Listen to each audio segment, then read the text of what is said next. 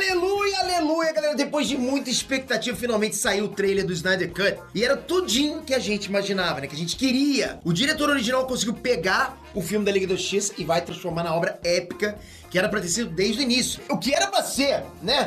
Eu quero estar errado, mas provavelmente o Snyder Cut do Liga da Justiça será mais um caso de ornitorrinco na indústria do cinema. Aleluia, irmãos! Estamos aqui para louvar este novo trailer de Liga da Justiça. Na verdade, a gente pode dizer que é o trailer de O Liga da Justiça de O Zack Snyder.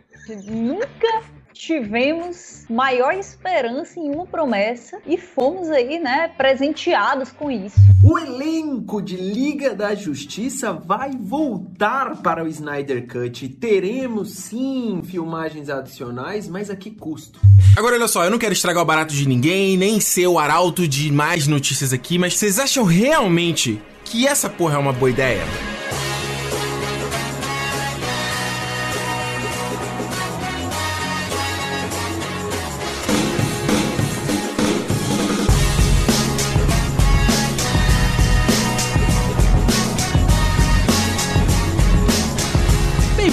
Senhores, a mais um podcast que vai falar sobre filmes e séries de TV. Nós somos os podcastinadores. Eu sou o Gustavo Guimarães e aqui comigo, uma versão melhorada desse episódio, porque a gente cortou o Caruso, estão Nádia Lírio. Ah, eu não pensei numa piada. Ah, não, eu vi isso depois, eu fiquei confuso. Ah, peraí. Liga não, depois a gente lança a versão com a piada. Não, já sei. A minha dúvida é saber se o Snyder Cut vai ser tão bom quanto Cats, assim, em termos da melhora perceptível Ah, no meu filme. Deus. Que mau agouro aí, hein?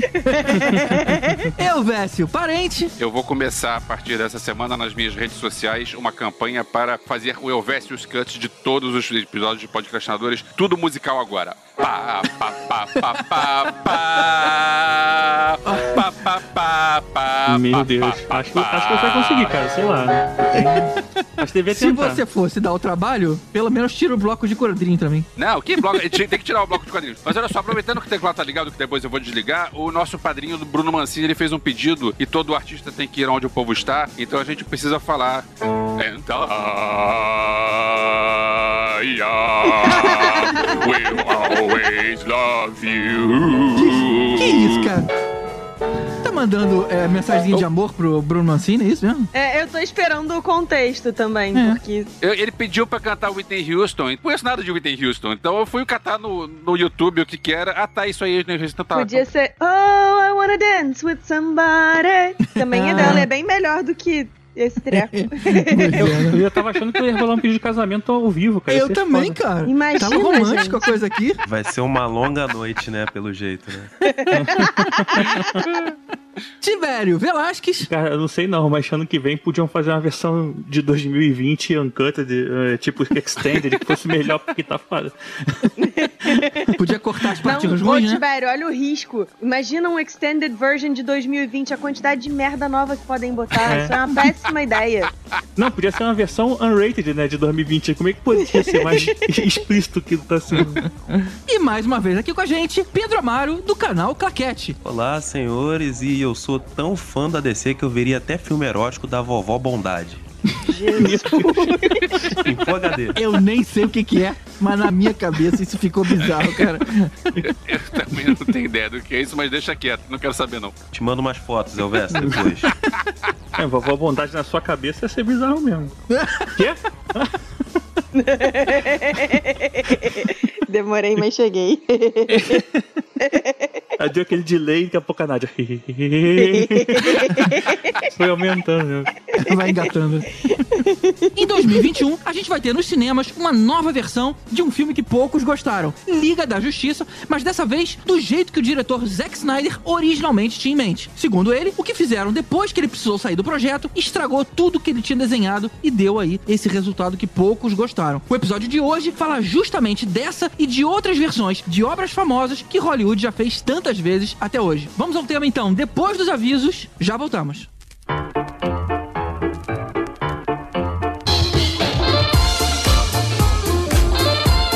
Opa, opa, bora pros avisos rapidinhos de hoje. O Elvis participou lá do podcast Fatal Error. sobre cinema nacional, um tema que ele entende bastante. Além disso, ele retornou de vez os vídeos lá do Eu Vi do YouTube, os links estão aqui no post. E já o Caruso pediu pra avisar que a turma dele do Tablado tá no ar no YouTube com um espetáculo de improvisação. É ao vivo todo sábado às 7 e os espectadores ainda podem participar dando sugestões pros atores fazerem na hora. Então, se você ficou curioso, o link também tá aqui no post. Já a Nádia, Tibério e eu não fizemos nada. Tamo na pista facinhos. E pra fechar, não é bem um aviso, na verdade é mais um agradecimento aos youtubers especializados em cinema que emprestaram um pedacinho dos seus vídeos aqui pra nossa introdução. Muito obrigado Peter Jordan, lá do Ei Nerd, ao PH Santos, do canal PH Santos, ao querido Jurandir Filho, lá do Rapadura Cast, Ricardo Rente, do canal Ricardo Rente, e por fim, o Thiago Romariz, também do canal com o nome dele. Se você curte cinema, certamente você já viu algum vídeo desses caras, mas se não for o caso, vale correr atrás. Então é isso, finalmente, aquele momento de grande orgulho pra gente, que é o agradecimento aos nossos padrinhos, aqueles caras que pagam a conta pra você receber esse programa. Então agradeçam vocês também a eles, mas principalmente os nossos iodas: Mário Rocha, Sérgio Salvador, Marcelo Petego, Carolina Lindoso Nietzsche, Draco, Marcel Melo, Rodrigo Alves, Carlos Melão, Igor Brenner, Fábio Matos, Alexandre Bom, Daniel Amaro, Eduardo Starling, Leandro Fonseca, Renato Arcanjo, Ricardo Pires Ferreira, Carlos Augusto Martins, Camila Gildo, Marcelo Leal, Uziel Gomes, Renato Veiga, Lidiana de Góes, Camila Nabuco, José Bessa, Cadu Navarro e César Farnese, aos Super Sardins, Ricardo Caldas, J. Santos, Wagner Bastos, Marcela Parreira, Túlio Memória, José Alexandre Rates e Luna Ferreira, aos Mestres dos Magos, Ricardo Varoto, Bruno Mancini, Tatiana Karlovic, Nadia Lírio, Fernando Tiritan, Telmo Matias, Mariana Herrera e Marcos Especa, e aos supertanos Lucas Lima e Alexandre Mendes. Muito obrigado a eles e a todos vocês que contribuem com esse projeto. Se você vê valor nesse conteúdo, considere dar um pulinho lá em padrim.com.br barra podcastinadores e contribuir mensalmente com qualquer valor. Sua participação é bastante importante pra gente. Lembrando que você pode mandar um e-mail pra gente lá no contato arroba podcastinadores.com.br ou fazer um comentário aqui no post desse episódio em podcastinadores.com.br ou lá nas nossas redes sociais, arroba podcast no Twitter e no Instagram. Além do oficial, estamos todos lá. Eu sou o arroba Gus Guimarães e além de mim tem o arroba TBR Velasquez, arroba Supercaruso, arroba Nailírio, arroba Parente. Então é isso, recados dados, bora pro tema. I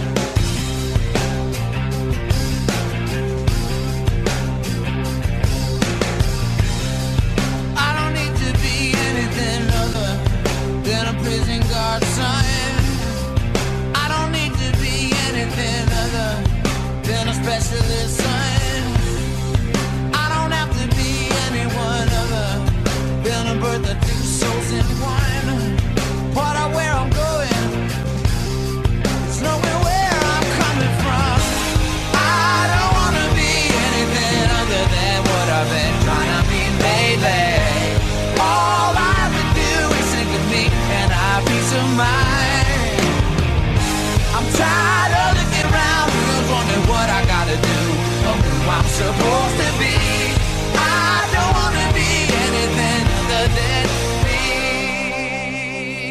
é de hoje que a gente vem tendo em Hollywood versões diferentes de um mesmo filme, mas isso se potencializou lá na era dos DVDs, quando o estúdio queria mais motivos para vender uma mesma propriedade. Então tinha o corte do diretor, a versão estendida, o final alternativo, a versão sem censura, que pode ter mais nudez ou mais violência, mas vale lembrar, no entanto, que nem todos os motivos são puramente ambiciosos. Tem o desejo verdadeiro de poder exibir uma obra que foi censurada na época, por exemplo, ou quando foi reeditada para ficar mais curta, como aconteceu com Metrópolis. E eu queria saber de vocês, vocês acham que de uma forma geral, essas versões que chegam depois ficam melhores dos que os originais lançados nos cinemas? Não, acabou o podcast, É. vambora. Caramba, sim mesmo, cara? Sério? Ah, eu Cara, discordo, quase, hein? eu já vi várias versões alternativas e quase nenhuma delas valeu a pena um novo ingresso. Não, mas olha só, eu acho que é diferente. Uma coisa é valer o novo ingresso, outra coisa é ser melhor do que o original. Porque eu acho que Exatamente. normalmente quando eles fazem uma coisa nova, ou uma versão estendida, ou seja lá o que, é pra complementar alguma informação que faltou e aí o filme ficaria mais completo, alguma correçãozinha. Então eu normalmente acho que as versões que saem posterior são melhores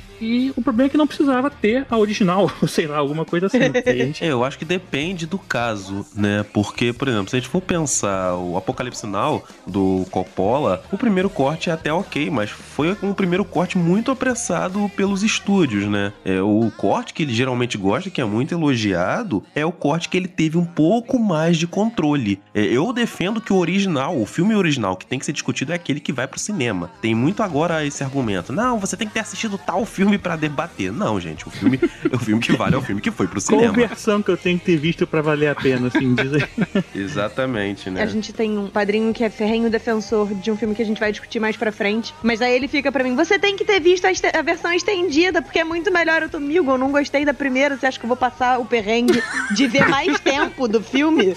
Tipo, você tá de sacanagem com a minha cara? Eu não gostei de ver uma hora e meia dele, eu vou ver duas. É uma evolução daquele argumento. Você tem que ter lido o livro, né? É uma, uma evolução do argumento.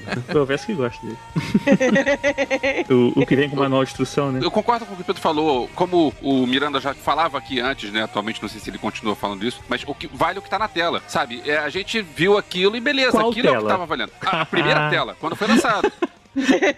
Ah, tá muita regrinha isso aí, tem que ver na primeira tela. ah, brincadeira. Eu, eu tem um filme que eu acho, eu gosto muito do filme e a, a versão estendida, que ficou muito legal, é por exemplo, Sin City, né? Sin City, é, ele saiu uma versão depois Extended Unrated, Uncut, que tem tipo uma hora a mais de filme e tem uma porrada de cena que, normalmente, na verdade, as adaptações de quadrinhos, eles costumam fazer mais fiel, né? Tipo Watchman e qual outro também, não lembro agora, mas beleza, fica com Sin City. E, cara, assim, fica bem legal. É uma pena que, assim, essas restrições de cinema, de hora, né? E a gente não pode ocupar uma sala de cinema por 5 horas pra ver um filme e tudo mais, é, numa grande rede, acaba é, diminuindo isso, né? Mas, sei lá, não sei de quem que é a culpa no caso, mas... Na verdade, tem alguns filmes que eu gosto da versão estendida, tipo Quase Famosos. Eu tenho uma versão que tem 50 minutos a mais e eu prefiro essa do que a original, mas é porque eu sou muito fã do filme. Eu não vou dizer que a versão que passou no cinema é uma versão ruim, não. A versão que passou no cinema é sensacional, maravilhosa. A outra eu gosto mais ainda porque eu gosto muito desse universo. Então, é que é, talvez seja isso, Tibério. Você gosta muito do universo do Sin City, eu também gosto, Uhum. aliás, mas de repente, então, por causa disso, você curte mais essa versão. Mas acho que não precisa, sei lá, não sei se precisava ter isso tudo. Eu agora tô me contradizendo, então beleza. Então, viva as versões estendidas! Versão estendida pra tudo! Só pra complementar o que o Pedro falou, eu acho Apocalipse Now Redux, cara, dá mó sonão, mas beleza. Mas aí você que tá errado, porra. Aí você que tá errado. Mas o, o som na versão que foi pro cinema ou a versão com 49 minutos a mais que veio depois? Essa, essa outra, cara, ela é bem lentinha, assim, tudo bem. A Redux tem 49 minutos. Ela foi a de 2001 e, assim, ela é bem lenta. Ela é bem lenta e é difícil, sim, de ver. Eu acharia que a Redux é a menor, sabe? De, de reduzir, assim. Não...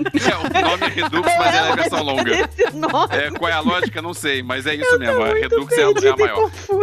Você quer Redux ou a quer Extended? Ah, tá. Mas um ponto também, tipo, ô Elvésio, que acho que você vai entender bastante o que eu falo, é que muita gente usa a versão estendida como um mecanismo de de defesa para poder justificar os empecilhos que um diretor teve na hora de produzir um filme. E eu entendo, eu sou sempre a favor do diretor ter a visão dele é o mais completa possível, mas não dá para usar isso como desculpa, né? Ah, por ele ter tido muitos problemas na produção, ele tem direito depois de fazer um corte, sabe? Eu acho que ele tem que ter um filme ideal, mas isso não pode ser uma desculpa, né? O Jack Chan tem uma frase muito interessante. Você vai ter problema em todo filme em Hollywood. Você não pode chegar pro seu público toda hora e falar, olha, co- o corte original tem esses problemas porque eu tive é, problema com a produção, problema com o elenco. Não, né? Então, é, é o que você falou, vale o que tá na tela, por mais doloroso que seja. Eu não sei quem é a culpa desse caso, eu não conheço a produção dos filmes. Eu acho que cada caso é um caso, mas se um, estúdio chega pra um roteirista pra um diretor e fala assim, pessoal, quero um filme sobre contando a história do Batman em duas horas e meia. E aí o roteirista escreve um filme que, pra pensar nessa possibilidade, o diretor edita e faz o filme, edita, não sei o que, e no final o filme dá três horas. Aí eu digo, não, cara, não pedi duas horas e meia, corta aí. Aí o cara, pô, não, mas o filme vai ficar faltar informação. Mas será que o projeto todo já não começou errado ou não? Isso é tipo, Sim. depois que tá pronto, faz aí três horas. Aí o cara faz, ao estúdio, não, ficou muito, corta aí. Aí beleza, eu até culparia o estúdio. Mas se é um filme pro cinema, o cara sabe que ele não pode fazer um filme de cinco horas. Então acho Exatamente. que tem um pouquinho de minha culpa aí pra todo mundo, né? Talvez se salvem aqueles que existe a versão oficial, tipo Quase mais famosos, então eu lembrei de outro que é o Ray, aquele do, do Jamie Foxx interpretando Ray Charles. Eu tenho um DVD que é com a versão estendida, e aí você pode ver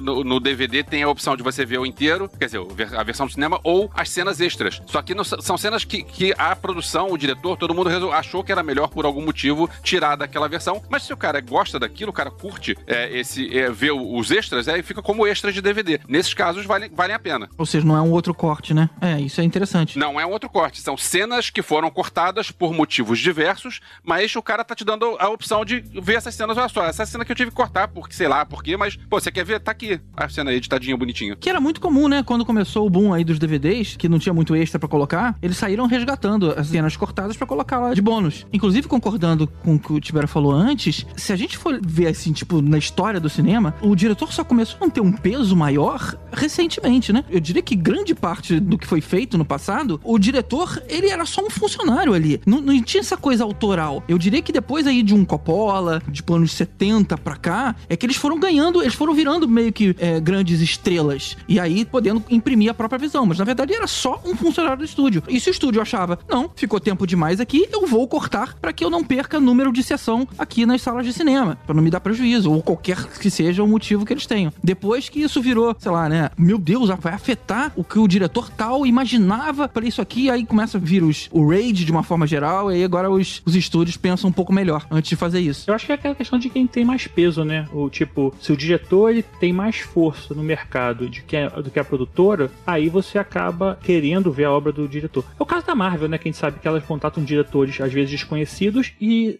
bota bastante o peso dela em cima daquela informação e o cara acaba seguindo um pouco daquilo. Ele vira quase que esse funcionário aí que você falou. E é diferente você chamar um. Nunca vai chamar um Coppola pra fazer um filme da Marvel porque, lógico, vai dar merda. Um exemplo, GG, que justifica o que você falou foi o Eric von Stroheim, em 1924. Ele fez o, o Ouro e Maldição e nove horas de, de filme. Caceta. Aí, né, o estúdio falou: então, meu colega, senta aqui. A gente vai pegar essas nove horas e vamos reduzir pra 1,40, tá? Vai lá, acredita no seu potencial, vai lá. Al- alguém precisava fazer isso no MDM, né? É, e eu acho que nesse jogo do, do diretor importar e tal, tem também, hoje em dia, muito diretor que, tipo, ele mesmo é o produtor, ele mesmo tá bancando o filme e tal, que é a diferença, Uhum. por exemplo, em relação à Marvel. É a Marvel quem tá bancando o filme, então o diretor vai fazer o que ela mandar, porque senão ela pode simplesmente trocar, igual a Disney fez com um solo, por exemplo, né? Então, assim, tem, tem isso também. A gente, hoje em dia, tem muito diretor que tá bancando o próprio filme, e aí ele faz mais ou menos o que ele quiser. Tarantino, uma vez comentaram que os filmes dele são longos, ele disse: Dane, esse filme é meu e vai ser mais longo ainda. É, pois é. ah, é? Então vai aumentar.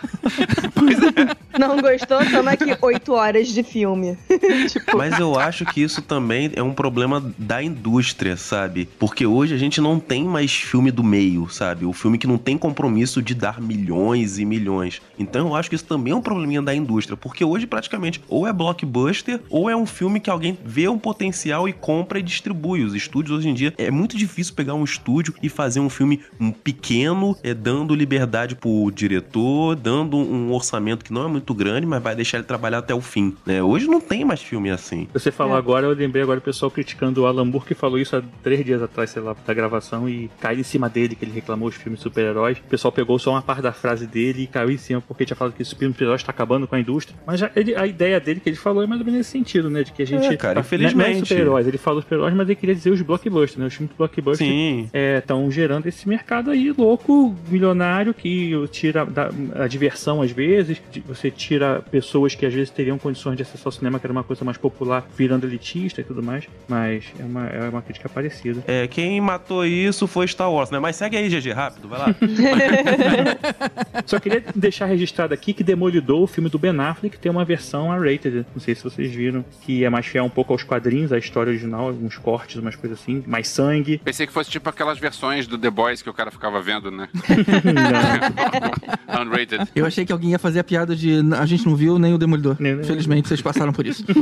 Às vezes também tem o negócio do diretor, o próprio diretor admitir que precisa de outro fim. Não sei se foi o diretor até que ponto ele tava como ele, como produção, mas eu lembro da Pequena Loja dos Horrores, que é aquele filme que eu descobri anos depois, já falei aqui algumas vezes que eu descobri anos depois que tinha uma versão completamente diferente, um fim de 20 minutos completamente diferente. Mas é que é o seguinte, o fim dessa versão alternativa é o fim do teatro, que é um fim pessimista. É um fim que é pra baixo, onde o personagem morre e as plantas ganham. Spoiler do fim. Mas aí, é, o que aconteceu? O Frank Oz deu uma entrevista que ele falou assim: no teatro isso funciona, porque quando o personagem morre e ele volta para as palmas no fim, a plateia vai para casa feliz porque sabe que o cara não morreu. No cinema, a plateia não sabe que o cara não morreu. Então a plateia Pô, vai ver o cara morrer essa, e vai ficar para baixo isso. Então, não, a gente precisa fazer um final feliz. E aí eles fizeram aquele final feliz onde eles derrotam as plantas. Mas foi uma opção porque, não, a gente não pode fazer, a gente tem que, tem que fazer um negócio que é outra linguagem. A gente tá adaptando uma peça de teatro, então a gente precisa mudar pro cinema, inclusive mudar a- a- o, o tom do fim. É, outro filme que tem um final só que eu achei engraçado é Eu Sou a Lenda, que também tem um final diferente, em que o, o Smith vira amigo dos vampiros e saiu só depois pra DVD, né? É, eu ouvi que parece que é o do livro, é assim, né? Onde ele devolve a mulher lá pro vampirão. Isso. É, E meio que fazem as pazes. Tipo, cada um vive aqui no teu espaço. É, eu, eu acho interessante, eu fico pensando se o diretor, ele.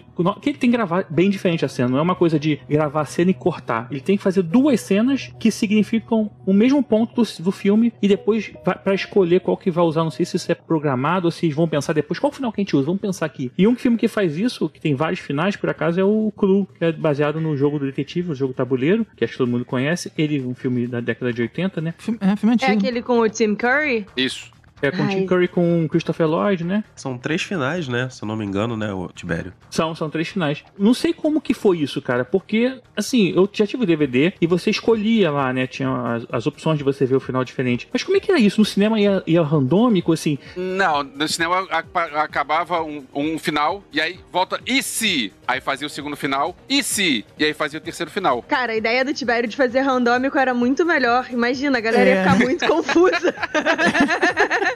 tipo, você viu fulano era o assassino. Aí, tipo, Não, cara. Não, cara. Bem melhor. Eu vi o candelabro na cozinha. É. Não era. Era o cano na sala de estar. É, mas é, é tipo isso, o assassino mudava, mudava o objeto. E, mas assim, ia ser maneiro porque tem a ver com o jogo, mas é engraçado com a forma que isso é apresentado. Será que cada pessoa que visse um final diferente podia ter uma sensação do filme? Tipo, ah, eu gostei não, cara, nada a ver o mordomo ser... Não, mas o mordomo não foi, foi o Mr. Black, foi o é, Mr. White, Mostarda. a... Assim, o Coronel Mostarda, né? Mostarda. É. É, então assim... É sempre o É Coronel interessante. Isso é Mostarda. interessante pra gerar mais ingresso, né? O cara saía do cinema, conversava com o amigo, percebe que o final é diferente e volta em outro cinema pra, pra ver outro filme. Cada cinema ia receber uma cópia. né? É tipo um Kinder Ovo, né? Você não sabe o que, que vai vir dali, né? Antigamente você podia ficar sentado, né? Assistindo os vários finais, né? É, tinha isso. Não precisava pagar ingresso duas vezes. Só pra eu não perder a oportunidade, por falar em filmes que tiveram mais de um tipo de lançamento e tal, vocês acompanharam a confusão de Cats? Não. Só É, eu, né? Eu só sou a única você- pessoa eu que gosta você de falando. Só que foi muito ruim. Aí eu parei. Era uma, era uma miada só. Era muito... Não, então, só pra eu explicar. Cats foi, foi lançado o filme e, enfim, como o nome é gatos, as pessoas estavam com CGI de gato. Só que a versão que foi pro cinema, já no lançamento, era uma versão que o CGI não tava completo. E aí eles tiveram que, tipo, relançar no cinema, substituir a versão que eles mandaram pro cinema por uma com o CGI mais completo. Só que assim, o filme é todo tão zoado que, sinceramente, o CGI incompleto não ia fazer essa diferença toda. E eu tava até isso. comentando com o Jaime que se eles tivessem simplesmente feito igual na peça e fantasiado as pessoas e pintado elas de gato, não teria essa treta toda de ah, peraí, a gente lançou uma versão com CGI melhor. E, enfim, teria resolvido muito mais fácil do que ficar relançando. Cara, foi horrível. Eu amo Cats, mas foi uma experiência péssima. Sabe o que eu pensei agora? Aquela atração do Star Tours lá no- na Disney, ela é randômica, randômica, também, né? é. Cada vez que você vai, você tem aí três inícios, sei lá, quantos inícios, quantos meios e quantos fins, e aí você tem, sei lá, quantas mil possibilidades misturando isso aí pra de- ter uma atração. Legal, né? Assim, mas no cinema, se fosse assim, você ia acabar indo no cinema mais vezes, né? Pode ser, será que pode ser um futuro? Um Olha você aí. decide? Aí tem uma desse você decide também. Vamos É, cara, patentear a ideia, que aí fica todo mundo milionário. Uma vez fizeram essa ideia que teve na Netflix, no, foi no Black Mirror que teve? Do Foi. final, de você escolher o Foi final. Bandersnatch. Do Bandersnatch. Um cara em Brasília fez um filme que passou no Festival do Rio, onde cada um que entrava na sala recebia um, um aparelhinho pra marcar A ou B, ou sei lá, duas opções. E aí o filme pausava e você e a galera escolhia ah, o, o caminho. Era Ah, isso aí, só que decide. interativo dentro do cinema. É claro Irado. que a, ideia não foi, não, foi pra frente, mas alguém já fez isso aqui no Brasil. A Globo, o nome que dá. É uma experiência ruim pra quem tá vendo um filme. Você para e aí tem toda uma conversa, vamos votar, não, ganhou isso, ganhou aquele. Estraga um pouco da- do, do clima que tava, né? E brasileiro vai sair briga em algum momento. Você vai fazer isso, você sabe que é essa a proposta do filme. Então você não vai entrar. Ah, perdi o clima. Não, você se diverte com isso. A, a diversão é isso, é escolher qual o caminho. É, você vota também, se for eletrônico, hoje em dia vota no celular e na hora passando o filme você nem sabe que momento que teve o corte que entrou a decisão, né? Bom, isso não vale pra finais alternativos, mas essas versões customizadas, eu acho que no fim das contas, acaba sendo uma, uma maneira diferente, né, de ver um filme que você gosta sob um novo olhar. Eu acho que é bacana, porque aí você pode, sei lá, escolher qual você prefere, porque isso gera uma conversa saudável entre pessoas que gostam de cinema. Por isso que eu sou a favor delas, embora não goste de alguns resultados. Mas você poder ter esse novo olhar e um motivo pra um debate é sempre muito saudável.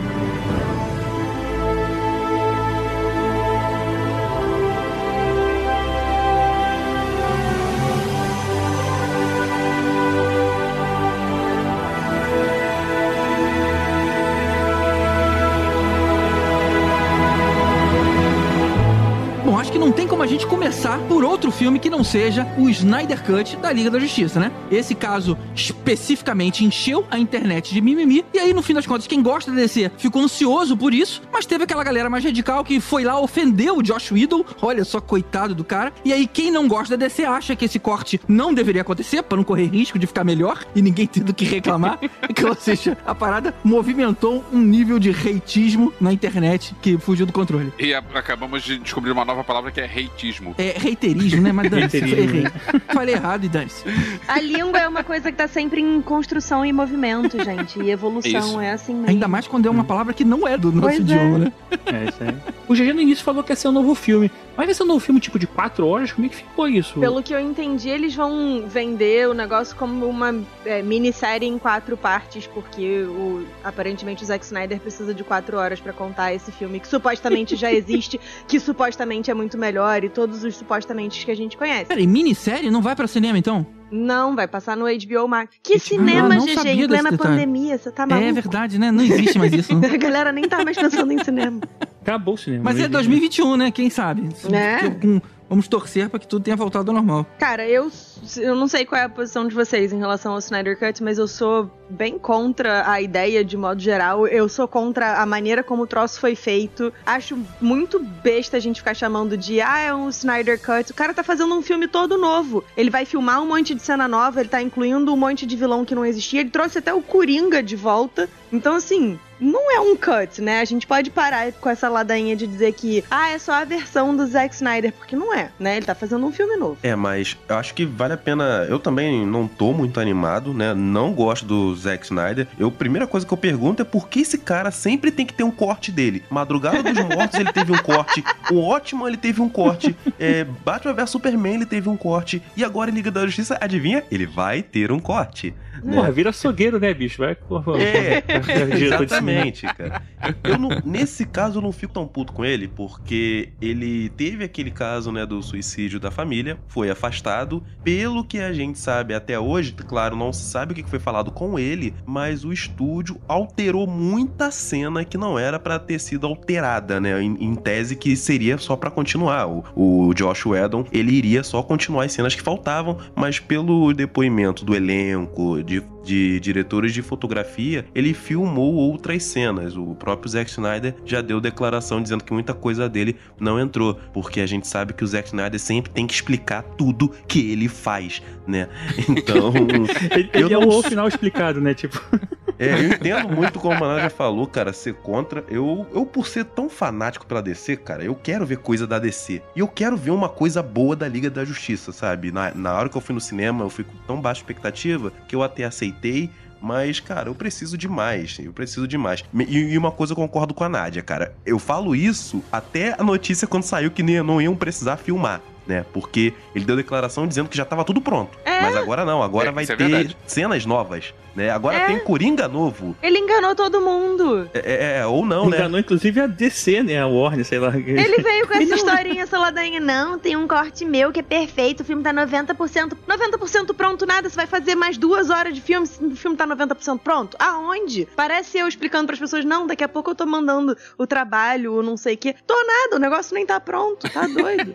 Ai, Mas eu Eu, nunca, hein? eu vou ser sincero, eu nunca caí na ladainha dele. E agora é porque não não repercutiu muito nas redes sociais, mas resgataram uma entrevista que ele deu ao Wizard lá no lançamento de 300. E cara, ele começa a falar dos heróis de quadrinho e você vê que ele não gosta tanto assim como o pessoal criou essa ideia dele, entendeu? É. Mas o Zack Snyder, né? ele, ele deve ser 50% brasileiro, porque é um cara muito gente boa de você conversar, um cara malandro, sabe o que falar. Ele é gente boa e, e ele é um 7-1, né? Ele consegue enganar as pessoas. É muito O brasileiro. Zack Snyder é um Chernobyl. tipo, ele vem, te dá uma cantada e tal, não sei o quê. Quando você tá vendo, você tá num relacionamento abusivo com ele, fazendo o que ele pedir.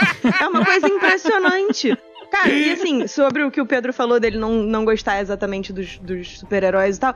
Esse é o maluco que deu pra gente o Batman com a metralhadora e o super-homem quebrando o pescoço. Sabe? Peraí, não é assim.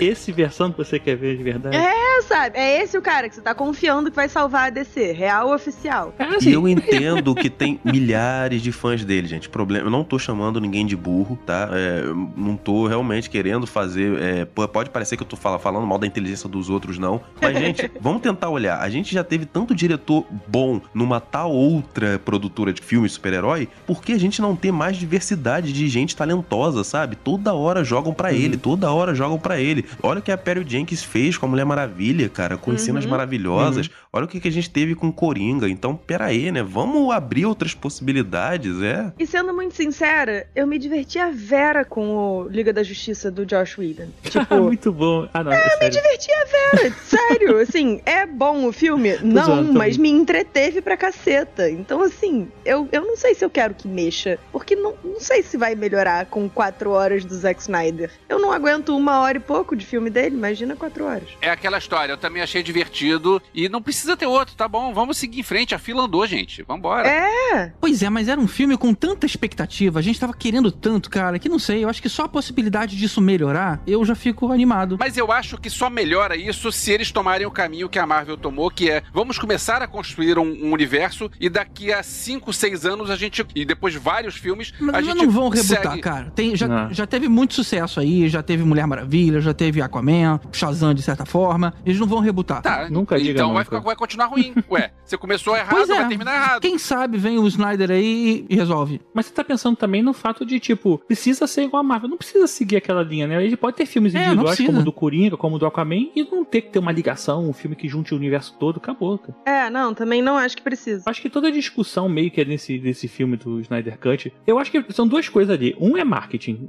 Porque assim, você faz um filme, ele não flopou porque, tipo, as pessoas foram assistir, mas é, flopou em, em termos de, de avaliação, né? E ele não se manteve, né, Tibério? Ele foi muito bem na abertura, mas depois não, né? É porque as pessoas começaram a sair falando mal e aí você as pessoas deixam de ir. Ah, depois eu vejo quando sair na TV, sei lá. Porque já perde o interesse inicial. Então, assim, não faz muito sentido você falar que você seu, é, tem que fazer um novo filme pra poder dar certo, sabe? Assim, o filme foi ruim, cara. Não, não, tem, não tem como resolver esse, o fato do filme ter sido ruim, né? Você vai fazer a sua versão do filme, beleza, mas você pode pegar também qualquer filme que foi ruim, Matrix, e fazer um novo e falar, ah, não, pô, tinha sido ruim, eu fiz agora de novo. Mas, tipo, é outro filme, não é, não é o mesmo. Pois é. E fora, cara, o ego desse maluco que o Pedro aí falou um pouco, que tá foda, né? O nome Pelo do filme amor de Deus. vai virar Snyder Cuts é, Justice League. Tipo, o nome dele é maior que o nome Não. do filme. Zack Snyder's Justice League, né? E ele diz que faz filme pra macho. Ele falou isso no Twitter. Não, meus É filmes são pra verdade. gente crescida. A gente fala, desculpa, Sério? Zack Snyder. Desculpa, então, né? Pego todos os meus quadrinhos e vou jogar fora, né? Porque se você falou, né? Deve ser verdade. Pô, esse que é o É, meu cara. problema, cara. Dele querer toda hora. Eu acho bonita a campanha que os fãs fizeram de prevenção de suicídio. Embora eu não acredito que isso tocou os corações dos executivos da Warner. Eu acho que é porque eles pensaram, gente, estamos numa pandemia, só temos esse material aqui do Zack Snyder que não deu muito certo, vamos lançar isso. Então eu acho que esse foi é, o real motivo pra esse corte sair. E dá certo, né? Porque todo mundo vai ver, né? Pois é, a sensação que eu tenho é de que, mais do que isso, Pedro, eu acho que foi, assim, o, o que me faz ficar irritada um pouco com esse filme é que o Zack Snyder alimentou muito essa parada. A gente Isso. pensa que é um movimento dos fãs e tal, mas mais ou menos, assim. Foi ele que, que falou pra galera o corte dele tava incrível, fantástico, extraordinário, que ele tinha um filme 90% pronto, que não sei o que, que mexeram muito, que parará, parará, parará, parará. Só que aí, primeiro, assim, eu acho escroto com o, o Josh Whedon, sabe? Essa, essa briga, assim, eu entendo que ele tenha ficado aborrecido, mas eu acho feio essa lavagem de roupa suja ao ar livre pra todo mundo ver e tal. Eu, eu acho. Mesmo o Whedon sendo um canalha, né? É, mas eu acho antiprofissional, assim. Eu acho que você tem que Sim. saber, sei lá, separar as paradas. E claro que eu me compadeço da história toda da, da família dele e tal, não sei o quê, mas assim, né, tem que saber dividir. Então ele fomentou muito essa campanha, ficou dando fotinho e imagem e não sei o que pros fãs pra dar essa acelerada. E aí agora ele me vem com essa história de tipo um filme com duas horas a mais, com um monte de cena que ele vai gravar agora, com um vilão novo, com o, o Joker, com não sei o que, com um monte de coisa que assim, ao que tudo indica, nunca tava, nunca esteve no corte original dele. Então, pô, sabe, não é o, o corte. O cara tá fazendo um filme novo, vendeu uma história, uma ideia nova e tal, e a galera tá topando. E isso é que eu fico um pouco irritada, porque o cara tá mentindo pra galera desde o começo e o povo tá, tipo, indo assim, ai, que incrível, vai ser ótimo. Ah, mas é porque você não entendeu, Nádia. Você é Marvete. Cara, então, não sou Marvete, eu tenho coleção de quadrinhos do Batman e não tenho coleção de quadrinhos da Marvel. Então eu sou decenalta garantida. É porque no cinema, infelizmente, a DC é uma decepção. Mas enfim, a gente não vai falar disso. Dá gatilho, pô. É. Eu fico pensando só assim, como você até falou, questão da ética em relação, por exemplo, essa nova versão vai ter o nome do, do Joss Whedon? Vai ter o nome, Não. de repente, do roteirista original? Porque é foda, né? Você, imagina você pega um trabalho de um cara, é, joga no lixo porque aquele não vale mais, o que vale mais é a nova versão, sabe? Porque a outra ficou ruim. Aí você, é, sei lá, eu não sei como, como é que em relação ao trabalho da galera que fez a primeira versão do filme que agora entenderam que era ruim. Até o estúdio parece que fala assim: é, a versão do cara foi ruim. O próprio estúdio tá jogando fora ou, ou assinando embaixo de que ele lançou uma coisa ruim com aquelas pessoas. Então, tipo, ah, seu trabalho ficou uma merda. Vou arrumar outra pessoa aqui pra arrumar o seu trabalho e fazer um de novo, sabe? Pior, pior que não devia ser nem o seu trabalho, né? Devia ser as intervenções que a gente mandou você fazer não Pois ficaram é. boas. Mas assim, é, quem é que vai é, assinar HBO Max ou já assina vai assistir isso aí? Levanta a mão. Eu não Viu? Todo assino, mundo. eu Ah, não cara, eu vou assistir, cara. É, eu vou assistir. Se é tudo fanboy mesmo, a gente tem que ser tudo fanboy. A gente é trouxa, eles enganam a gente porque a gente é trouxa. A gente vai assistir, é assim mesmo. Quantas versões de Star Wars cada um aqui já viu? Exatamente, o que eu ia falar, tio Elvis.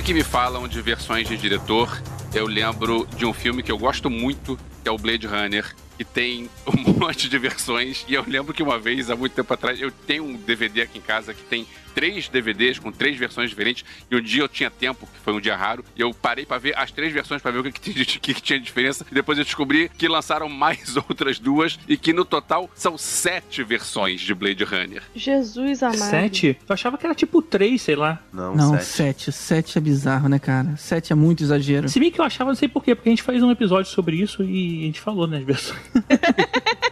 eu não lembrava, então. É muito aquela coisa que a gente tava contando. Tipo assim, ah, eles querem vender o filme, não tem nenhum lançamento por perto. Então, cara, vamos pegar alguma coisa que já tem aqui, que tem material sobrando, vamos colocar uma cena a mais e pronto. A gente diz que é mais um corte. É, isso, é, isso é por ambição de estúdio. Na verdade, o Blade Runner tem uma, uma justificativa para ter duas versões. Que é o seguinte: o Ridley Scott ainda não era um nome grande, acho que foi o segundo filme dele, segundo ou terceiro, terceiro, o segundo foi o Alien. E ele não era um nome grande, e ele fez, terminou o filme, e os produtores disseram: não gostamos, queremos algo mais explicado, bota aí teu ator para fazer uma narração em off. E aí o que aconteceu? Ele chamou o Harrison Ford, o Harrison Ford foi fazer a narração e ele falou: olha só, faz com a maior má vontade do mundo, porque vai ficar um troço tão ruim que o pessoal vai desistir e vai ficar com a minha versão. E aí disseram que genial, porque o cara virou filme no ar. Porque aquele cara, aquela narração em off do cara assim, de saco cheio, falando. Desses reis. Assim. E aí, o pessoal achou isso genial, isso foi lançado no cinema, o pessoal achou, a, a crítica achou que era proposital, que, que isso era pra ser assim. Realmente, eu acho maneiro essa, essa narração em off, filme no ar. E depois, em 92, ele conseguiu lançar a versão dele, que é a versão que tinha um fim diferente e que não tinha essa narração em off, tinha a história lá do unicórnio e tal. E essas duas versões, a versão original do cinema e a versão do diretor de 92, tem realmente as diferenças. As outras versões são tudo detalhezinho aqui, detalhezinho ali, que você, se, se ninguém disser, olha só, é ali, viu? Não, volta, volta então que você perdeu. Você não repara que são versões diferentes. Eu tenho a versão a versão. Eu acho maneiro que o Ridley Scott provavelmente nunca assistiu Star Wars direito, né? Porque o Harrison Ford fez, tipo, o 5 e o 6 claramente de má vontade e tal, e deu super certo. Então, assim, essa tentativa dele, ele tinha que ter feito o Harrison Ford gravar super animado, tipo, ah, e tal, porque eu vou pegar os replicantes, uh! Porque aí a galera provavelmente não ia gostar e ele teria a versão dele desde o início. É, só pra estragar sua piada, é, Ah, não, não vai estragar a minha piada. talvez ele tenha feito Blade Runner antes de ter visto o 5 e o 6.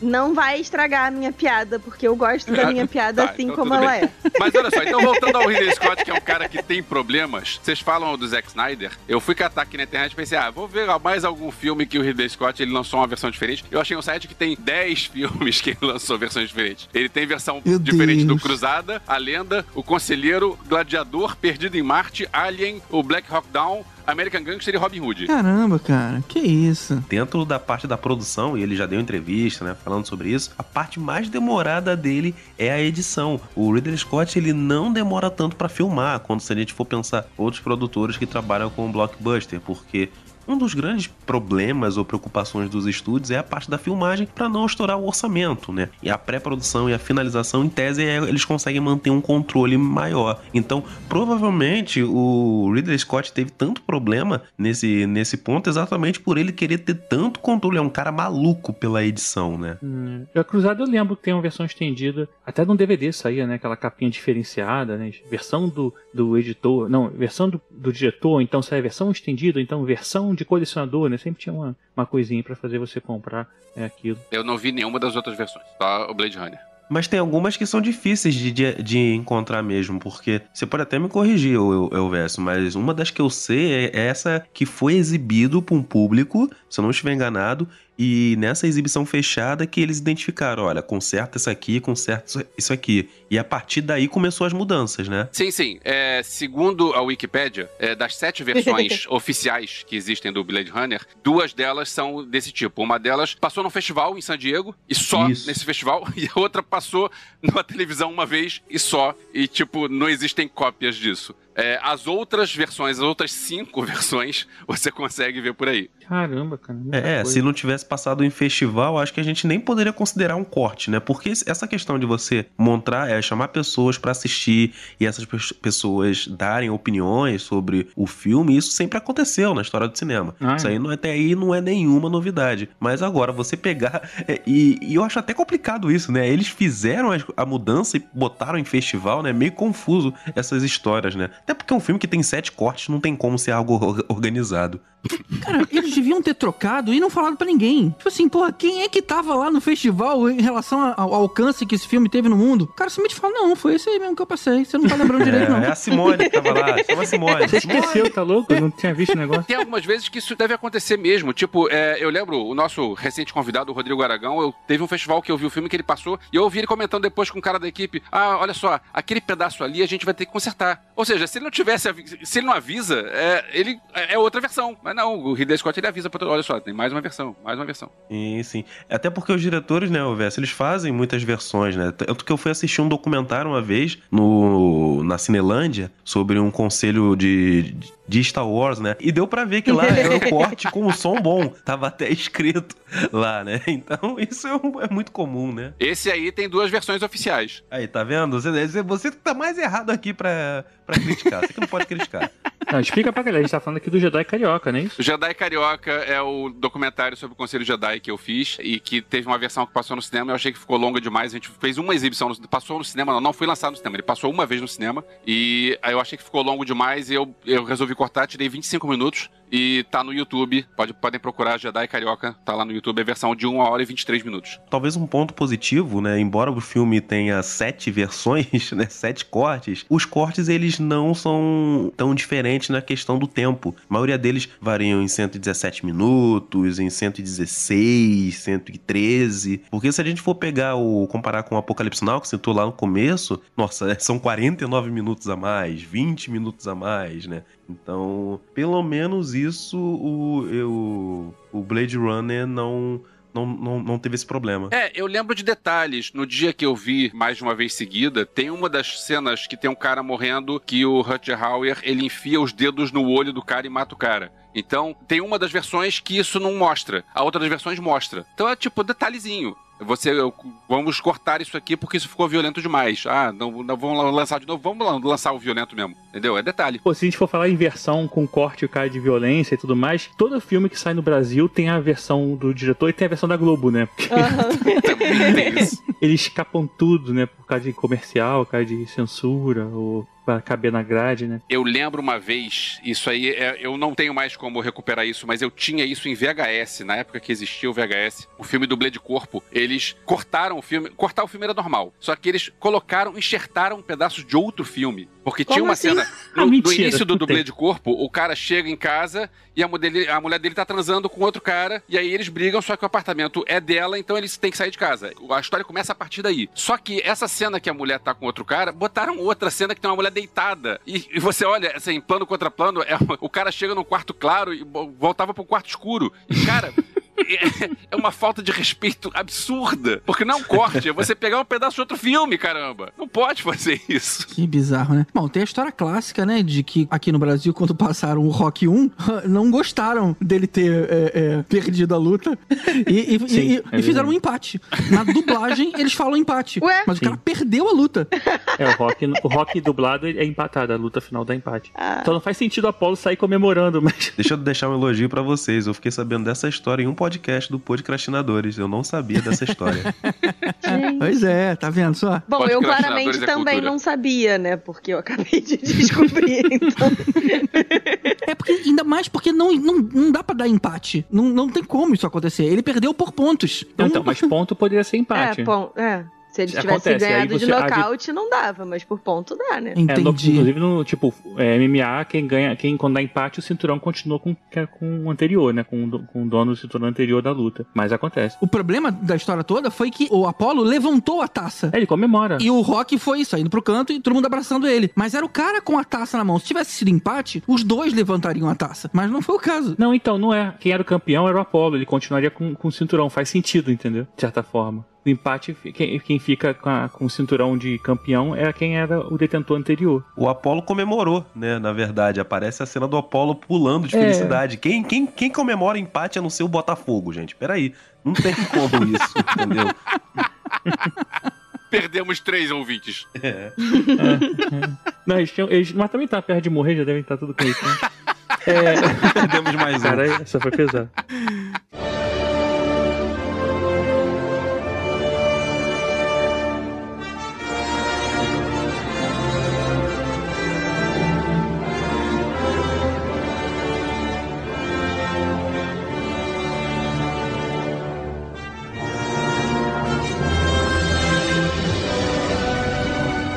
O Elvis estava falando sobre reassistir o Blade Runner pra poder saber quais são as várias diferenças entre as várias versões e tal. Um filme que, na minha cabeça, é sempre a versão estendida é o Senhor dos Anéis. E aí, quando a gente falou que ia falar, né, dessas várias versões, não sei o quê, eu falei, ah, meu Deus, eu vou ter que descobrir a diferença de um pro outro. E aí, eu fiquei um pouco nervosa, porque são filmes de, tipo, três horas e blau cada um, né? Então. Não, a versão estendida são quatro horas, cara. Pois é, exatamente. Aí eu falei, eu- gente, assim, 12 horas, sei lá, é mais do que quase 20 horas de filme. Vai ficar um pouco complicado, principalmente porque boa parte delas ia ser, tipo, o Frodo e o Sam, ah, Mr. Frodo! E, o- e o Frodo sofrendo e tal. Então, assim, aí eu fui pesquisar e basicamente o consenso entre a galera é que, assim, a maioria das coisas não muda muito do filme. A única cena que efetivamente vale a pena, e essa eu concordo, é muito boa, é a cena da morte do Saruman, que foi cortada do terceiro filme. E é uma cena muito legal. E, assim, acabou que no terceiro filme eles viraram e só disseram, ah, é, ele morreu. E, tipo, é o Christopher Lee, sabe? Como que você corta uma cena com o Christopher Lee? Com o Saruman? Tipo, pelo amor de Deus, gente. Ele fica meio deslocado no filme mesmo. É. Outra cena que eu acho que vale muito a pena da versão estendida é o Boromir, porque eu Ah, acho sim. que a versão estendida deixa muito melhor o arco dele. É, É. ruim no original? Não. Só que a gente, eu- pelo menos eu vejo muita gente, que é praticamente vilanizar ele o tempo todo. Quando a gente Uhum. entende lá no final as motivações realmente que ele tava ali, e o melhor, a gente entende da relação dele com o Faramir, que a gente não tem. Porque tem aquele flashback, né? No, Exatamente. Esse take eu acho maravilhoso, porque mostra da relação dele com o Faramir, mostra o que o Boromir significa pra Gondor. Ele é visto como um herói lá dentro. E, pros fãs mais hardcore, chato, mostra como Osgilha é importante na questão defensiva de Gondor, que vai refletir no, de como o Denethor deixou aquele lugar desguarnecido, que era uma posição Uhum. extremamente estratégica e importante pra aquela cidade. É verdade, você falou agora, eu até lembrei, porque o, o- acho que esse filme é um, é um bom trabalho, essa versão estendida, em, assim, diferente de muitos casos que às vezes a gente, ah, que mudou pra melhorar o filme, que o filme original ele não é ruim, mas ele desagradou aos fãs dos livros, né, que é um clássico aí há muitos muitos anos e porque por detalhes, né, por questão de corte. E a versão estendida ela consegue deixar a obra mais próxima do original, né? E aí você consegue agradar o pessoal que é fã, mas a, a obra mais curta também não desagrada quem não é fã, sabe? Então acho que é um trabalho que funciona, você vê qual que você quiser, não vai fazer diferença da sua vida, mas a versão estendida ela vai deixar as pessoas mais contentes, principalmente aos fãs da obra. Né? Só pra reclamar e me xingar pela minha incoerência, eu prefiro a versão estendida do Senhor dos Anéis do que a versão que passou no cinema. Eu acho a versão eu estendida também. muito boa. Não, então, eu, também, pô. acho que eu também prefiro, assim, a versão estendida, porque, como eu disse, eu basicamente só assisto ela. Então eu não tenho muito, uma memória muito clara do que, que era de diferente e tal. Eu, pra gravar, fui caçar as várias diferenças. Mas, assim, muita coisa não, não muda tanto, assim, na história. Mas eu ainda assim prefiro a versão estendida. Agora, eu concordo que poderia ter uma versão com cortes, tipo, menos um pouco do Frodo e do Sam, porque arrasta. Eu, eu gosto muito dos dois, mas aquilo arrasta demais. demais da conta. Então, assim, podia manter a versão estendida, mas diminuir a participação do Frodo e do Sam. tipo, Eu- a participação do Frodo é tão arrastada que no último filme eu tá doido pra ele morrer, cara, assim. Acho que eu torci, assim, é tipo... é. Cara, constantemente com aquela cara de tô passando mal, tô constipado, tô. não consigo, eu não sei o que fazer. Parece eu tendo que ir trabalhar. Quer dizer, não bota isso no podcast. não, mas sério. No Retorno do Rei, quando fala assim, não, agora o Frodo, por ter carregado esse fardo durante muito tempo, ele vai ganhar imortalidade. Aí eu só pensei assim, se fuderam. Tu vai encher o saco o resto da, resto da humanidade. E o assim. Sam que se dane, né? O do Sam tava lá e que se dane. Agora, o que é curioso é que o mesmo Peter Jackson, ele fez essa versão que a versão estendida que todo mundo gosta e fez uma outra versão estendida logo depois que a maior parte do pessoal ignora, que é quando ele fez o Hobbit, que o. Hobbit não era pra ser tão longo, o Hobbit, a versão normal de cinema já foi cansativa de tão longo e eu nem quis chegar perto da versão estendida porque se é, é, usando a mesma filosofia que a Nadia falou sobre o Snyder Cut, se eu não gostei do original, por que que eu vou ouvir uma versão maior do que isso? Não é? E olha que o que eu tava falando não era nem do Snyder Cut. A gente ainda nem chegou no filme onde eu falei isso, mas também vale pro Snyder Cut. Ah, é verdade, era de outro filme. A gente vai chegar lá, vai chegar lá, vai chegar lá. Alguém viu a versão estendida do Hobbit? Eu vi a versão estendida do Hobbit e eu gosto. Eu gosto porque tem algumas coisas que ficaram literalmente faltando, tipo o funeral do Thorin, né? Que meio que o pessoal meio que ignora, né? Não tem no filme original. Cara, agora, assim, é engraçado, agora correndo 100% de risco de perder a minha carteirinha de, de fã, nerd e tal, não sei o quê. Tipo, eu não tive saco pra ler O Senhor dos Anéis, também nunca li O Hobbit. E os filmes do Hobbit não me ofendem em nada. Eu acho eles bem divertidos. Eu Eu, acho que gosto, comparado. Obrigada, Pedro. Assim, pelo menos perdemos os dois a carteirinha. Mas assim, eu gosto dos filmes, eu acho eles divertidos, eu acho eles mais agitados do que O Senhor dos Anéis, então em alguma medida a criança que existe dentro de mim com, tipo, dificuldade de concentração acaba se concentrando mais, porque tem mais coisa rolando e tal. Então, assim, eu gosto bastante do Hobbit, eu acho curioso essa coisa da galera que odeia o Hobbit, porque... Não, eu não odeio o Hobbit, não. Eu só achei que foi longo demais. Não, isso eu até concordo. Porque O Senhor dos Anéis no cinema foram nove horas de filme, só que é um livro que é grande pra caramba. O Hobbit, que é um livro que é muito menor, foram também nove horas de filme. Não precisa de tudo isso. É, mas são nove horas de filme com o moço que faz o Watson. Ele pode, pode ficar no- na tela o tempo todo dizendo: Eu vou numa aventura! Que eu vou, vou gostar. Inclusive o Sherlock junto também. É verdade, tem verdade, os também tem o dois. Dragão, né? Tá vendo? É por isso que eu gosto desse filme. Tem todo, todo mundo que eu gosto. Eles, o moço que faz lá a fada mãe do, do Legolas, o Tranduil. Você todo gosta mundo é tanto que não sabe nem o incrível. nome das pessoas. Não, eu sei quem é, o Tem, tem até um Legolas genérico, né? É, pois é. Olha, Gosto. eu não sou tão fã de Senhor dos Anéis quanto vocês, embora eu tenha gostado aí dos filmes, mas não li os livros, não é uma- uma- um universo que eu seja tão fã assim quanto outras trilogias que a gente conhece. Mas pra Mas eu- gravar podcast com cinemação, você foi, né? Sobre Senhor dos Anéis, né? E aí... Não, eu gostei do filme. Foi ótimo, eu consegui dar uma, uma visão, Ah, só que tenta. sem, sem ser da panela. Faz o malabarismo, vai. Mas o que eu ia dizer é que eu acho que a, a versão reduzida pro cinema, ela foi necessária A gente porque precisa de uma outra expressão, GG. Versão reduzida num filme de três horas não dá pra ser. não dá, né? Não dá, né? A, a- a versão não tão enorme. A versão de três horas, acho que é a melhor definição. Se as salas de cinema já cometeram o sacrilégio de interromper o filme no meio e fazer uma pausa pro banheiro, isso com um filme de três horas, imagina o que ela não faria se o filme tivesse quatro horas. Aí se realmente a gente ia, ter- ia ter pausa muito maior, ia ter muito menos sessões por dia, ia ser, ia ser chato, cara. Ia ter Aí menos sim- dinheiro, né, GG? Eles É, iam ia ter- pegar menos dinheiro. É. Exato, exato. Quando você falou isso, eu lembrei que essa pausa foi instituída nessa época, por causa do Senhor dos Anéis. O primeiro filme era tão longo, e aí meio que saiu uma norma que as sessões não podiam ter mais de uma hora e meia, alguma coisa assim, duas horas. Aí os filmes tinham que ter a pausa, depois caiu até isso. Acho que hoje em dia nem tem mais. Mas isso não foi nem cinema, não. Acho que meio que rolou uma norma na época, por causa da, da, desse filme ser tão longo, né? É, Isso já existiu, né, no cinema antes. Tinham filmes muito longos e essa pausa existia. Alguns filmes É. até vinham com um letreiro de pausa. Aí É, não, não. Quando saíam. pausou na minha sessão, tinha lá um pausa, voltaremos daqui a pouco. O problema é que, como as salas não estavam preparadas pra isso, não tinha um cronômetro. Então alguém falou lá, sei lá, alguém entrou um lanterninha lá e falou: voltamos daqui a 15 minutos. Só que, na hora que começou o filme, já tinha uma galera comprando pipoca, já tinha galera na fila do banheiro. Então teve uma onda de gente desesperada tentando voltar pra sala, com o filme já tendo recomeçado. Então, ou seja, foi uma coisa meio mal feita aí em cima da hora. Cara, mas eu acho que não foi em todos os cinemas, não, porque eu tenho a memória muito clara, inclusive, de que o terceiro, O Retorno do Rei, eu assisti sentada na escada do cinema, porque na minha época não tinha ainda marcar lugar, não sei o quê, quando esse filme saiu. Então eu assisti sentada na escada do cinema, três horas de filme, no cantinho, assim, eu e as minhas amigas chegou no final do filme, a gente não aguentava mais, tava todo mundo morrendo de dor em tudo.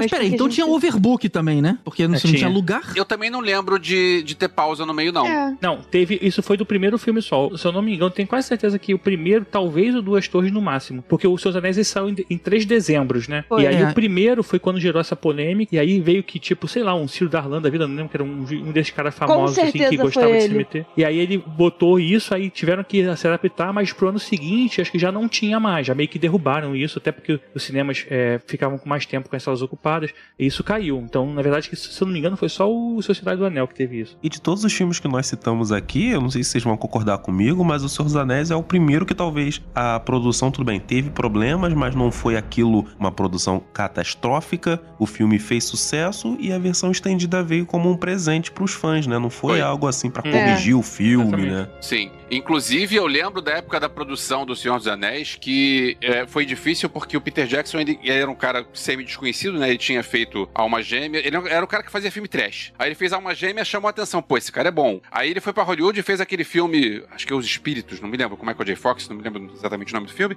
E aí ele disse, eu quero fazer agora o Senhor dos Anéis. E aí ele disse, eu só faço se fizerem os três. E é, os estúdios disseram, não faço os três. Como é que eu vou bancar três filmes? Se o primeiro filme der errado, o que, que eu vou fazer com os outros dois? Só vou bancar os outros dois se você acertar com o primeiro. E ele bateu o pé. Eu preciso fazer os três filmes diretos e eu preciso a minha equipe toda um ano inteiro na Nova Zelândia. E ele bateu o pé até que ele conseguiu alguém que bancou um ano. Foram 13 meses de filmagem na Nova Zelândia, e tanto que não tem tantos atores conhecidos na época, que não eram tão conhecidos, hoje em dia são, mas na época tinha um ou outro que já era muito, muito conhecido, e ele conseguiu fazer isso e deu tudo certo, tanto que o terceiro filme ganhou os Oscars todos e ele tem um monte de, de bilheteria boa, uh, foi relançado com versão estendida, deu tudo certo, mas era um risco grande do estúdio. Só pra não estender muito o assunto, mas assim, a gente tem um episódio sobre o Senhor dos Anéis também aqui no Podcastinadores. Na verdade, todo filme que a gente vai falar aqui um pouquinho agora é, tem um episódio específico pra isso, a gente vai botar os links aqui, e aí a pessoa pode ouvir mais lá e saber os mais detalhes, assim como o Verso tá falando agora, e muito mais pra você aqui no Podcastinadores.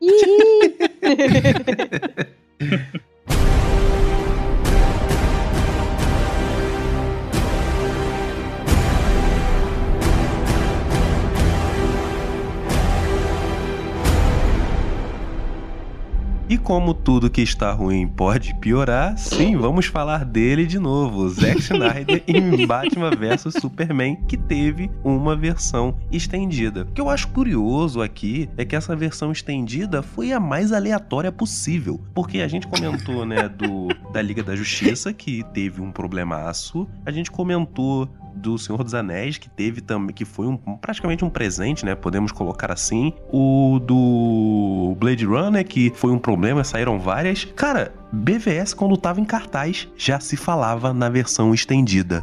Eu acho que, isto, acho que isso quer dizer muito, né? tipo, tá tão ruim, já vai pensando aí, vai pensando na solução aí, né, tio? Vai pensando aí, ô, ô Simone, Simone, o que que tem aí dentro, Simone, na, na gaveta do filme? O que que você tem, Simone? Muito bom. Mas o que, que mudou? Então, o que eu acho positivo é que dois pontos primeiro a gente tem que lembrar que essa versão ela saiu com a classificação R, que seria mais 18 anos aqui. Então teve um certo público, embora isso na minha opinião só serviu para marketing, porque são algumas cenas com sangue, né, sangue digital e um fuck, um cara fala um fuck em determinado momento do filme. Ainda não chegamos naquela versão do The Boys. Exatamente. é um funk diferente. E o que muda que eu acho positivo é o desenvolvimento de alguns personagens, né? O Clark Kent, ele deixa de ser uma planta e começa a ter uma investigação um pouco Mas mais, né? Trocou o Então, ator? Porque assim, não tem como. Se for o Cavill, continua sendo uma planta. É que, é que agora ele não é mais uma samambaia, agora ele é uma suculenta. Opa, aí. não, mas é verdade, porque se for tirar das cenas da luta, em vários momentos ele tá parado, cara. Então, nessa versão, ele É assim que ele atua, cara. Não vai reclamar do cara. o Henry Cavill é um cara que vive na lei do menor esforço, né? Tipo. Pois é. Pra que que eu vou suar, né? Meio que assim. Então aqui ele tem um pouco mais de proatividade pra ele começar a investigar o Batman, né? Então é, melhora um pouco essa questão, embora que eu acho que outras não seja tão assertiva. E cara, acho que foi o filme que eu mais pilhei. Eu lembro que era na época que eu ainda discutia na internet. Até hoje eu não esqueci que eu fiquei conversando com um garoto até duas horas da manhã. Aí eu vi a hora e perguntei, cara, você tem quantos anos? Aí ele, ah, eu tenho 13, mas isso não significa nada. Não significa não. Tchau, boa noite. Lembra que eu falei que tem um filme que o povo fica enchendo meu saco, eu tinha que assistir a versão estendida, mas que eu me recuso? Chegamos nele! porque assim, o argumento que sempre usam é: não, você tem que ver a versão estendida porque tem o Clark fazendo mais coisas. Eu, tô, eu não vou ficar olhando tinta secar mais sei lá quanto tempo, porque assim. Cara, não faz nada, não atua, não nada, tá lá sempre, tipo, aquela cara de morto e tal. Cara, não, não, não, não, não existe nada. Se quiser me pagar um sorvete bacanão, com muita calda, granulado e tal, pra eu assistir, talvez role. Mas assim, de graça, de bobeira, ah, vou assistir, eu não, vou passar por isso, tá louco. Exato, e, e- e vários problemas do filme, esse corte não, não melhora. E, e o que vale a pena a gente lembrar é que, e tem declaração do Zack Snyder disso, que foi algo que ele tirou. Essas cenas que ele tirou do primeiro filme, é, literalmente foi cenas que ele não viu problema, tá? Eram cenas de violência exclusivamente. Então, os problemas da construção do Batman ainda estão lá. Aquela fatídica frase da mãe continua na versão estendida, que ela fala pro Superman que ah, eles não te devem nada, não precisa salvar eles não. Peraí, né? Peraí. Então, é isso, sabe? Eu acho que eu entendo quem gosta, não tem problema nenhum, Pra mim isso não é, é critério pra ser inteligente ou não, mas eu ainda acho que defendo que tem problemas ainda nessa versão. Ela melhora um pouco, mas isso não quer dizer que deixe o filme bom. Eu não, eu não desgosto gosto tanto de Batman vs Superman, não. Assim, eu até sacaneio bastante, porque é divertido sacanear o filme e as pessoas se irritarem com isso.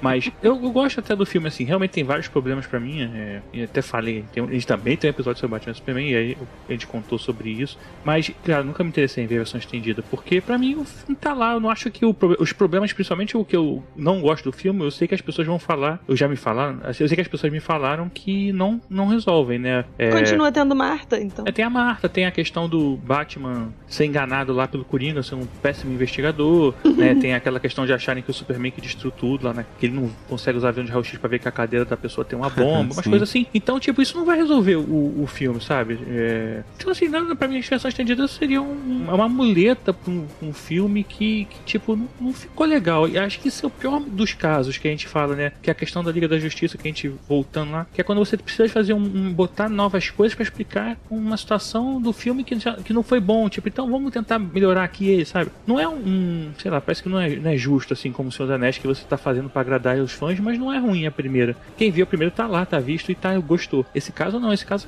você tá tentando melhorar uma coisa pra suprir as críticas que, que foram feitas e tentar dar uma resposta. Sei lá, acho que não é, não é um modo mais legal de se fazer. Concordo, total, Tibério. É essa questão de dar resposta, não é? Mais uma vez, o filme ainda tava em cartaz quando se começou a falar do tal corte. Eu também não acho o pior filme do mundo, como alguns falaram, mas o meu, meu problema, eu acho que é o fã-clube, sabe? Isso, Aqui começou a nascer isso. uma galera que, cara, eu vou te dizer, e eu concordo que tem gente que malha muito os filmes da DC de forma exagerada. Mas, meu irmão, se você fala mal de Batman vs Superman em certos grupos, aí pronto, aí vem as perguntas. Peraí, você é fã de quadrinhos? Você leu há quanto tempo? Cara, eu já li a Piada Mortal, né? Até porque, aparentemente, né, ninguém lê a Piada Mortal, né? Então é, é nossa.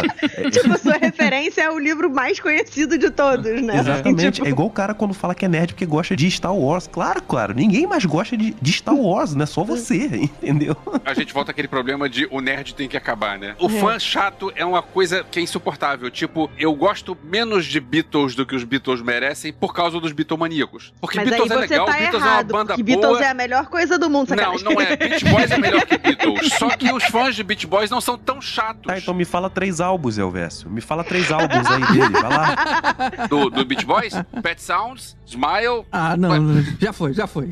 Beleza. Então, beleza, eu vou falar outro tipo de fã chato, Pink Floyd. Pink Floyd é uma banda que tem momentos legais pra caramba, tem momentos que são insuportavelmente chatos, só que os fãs de Pink Floyd são tão chatos que eles, não, porque Pink Floyd é gênio. Cara, não, desculpa, Pink Floyd é uma boa banda, mas não é gênio, cara, é uma boa banda só, tá bom, chega, já agradeça pela sua vitória, sabe, chega. E aí fica, o, o fã faz a coisa ficar pior do que era pra ser. O que eu fico feliz do Pedro dizendo que quando a gente fala mal de filme da DC, começam as perguntas do Ah, mas você lê quadrinho, não sei o quê, é que eu percebo que não é só com a mulherada, né? Assim, pelo menos nesse tema é, é geral. Porque normalmente é. Mas vocês apanham mais, né? A gente apanha É, pra tem- caramba, assim, é, é surreal. Mas eu fico feliz que de vez em quando vocês estejam apanhando também, porque aí pelo menos dá uma dividida aí nas porradas um pouquinho. É, já, já- já- não, cara, é muito engraçado. Já chegaram numa, numa loja de quadrinhos. Aí falou assim, cara, você já leu um quadrinho chamado Cavaleiro das Trevas? Falei, qual? O mais famoso, quadrinho dele? Ele falou assim, é esse mesmo, cara. Então eu vou te provar que o filme é totalmente inspirado nele.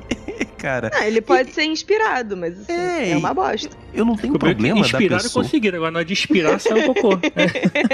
E eu nem tenho problema da pessoa falar, querer levar pro mundo que Batman vs Superman é o melhor filme de super-herói já feito. Pra mim tá tudo bem. Se é importante pra aquela pessoa, eu acho que é isso é o que vale. Meu problema é essa geração que tá aparecendo, né? E também os caras de mais de, de 50 anos. É a galera que quer toda hora diminuir uma opinião alheia ou taxar o cara de burro ou ignorante porque ele tá atacando a obra dele, meu irmão. E desculpa, você não é o centro do universo, cara. E você não, não sabe mais que todo mundo. Pelo amor de Deus. Eu acho que a gente tinha que fazer um episódio que chamar o Pedro e o Marabate, sei lá, tá- me deu uma vontade aqui agora.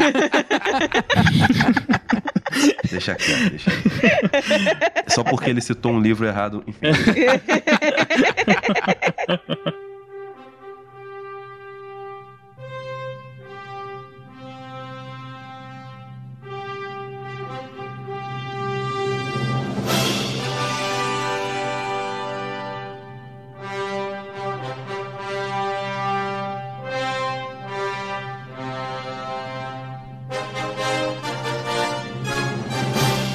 queria lembrar o corte do Richard Donner de Superman 2. Eu vou te falar que talvez tenha sido um dos mais significativos aqui que eu consigo lembrar da nossa lista. Só lembrando, o original é de 1980, mas essa versão do Donner só saiu em 2006. Só lembrando, ele foi filmado junto com Super-Homem 1, mas no segundo, o Donner e o estúdio brigaram, o Donner foi demitido e aí entrou o Richard Lester no lugar. Essa versão que ele fez, esse, esse material que ele conseguiu do estúdio e esse relançamento ficou bem interessante. Por exemplo, a Lois, ela percebe mais enfaticamente a semelhança do Super-Homem com o Clark. Lembra aquela cena que ela se jogou da janela? Tinha ficado muito tipo assim, ela olhou pra ele, na versão que foi no cinema, né? Olhou pro cara, eh, olhou pra foto do Super-Homem no jornal, falou: será? Será? E de repente se joga na janela. Ficou muito forçado. A versão do Donner, eles usam um material que é o seguinte: ela olha pros dois, aí ela faz um desenho de um óculos. Eu acho que o desenho do óculos talvez tenha até saído na versão oficial. Mas aí ela regala o olho e ela começa a desenhar um terno, ela desenha um chapéu, ela pinta a foto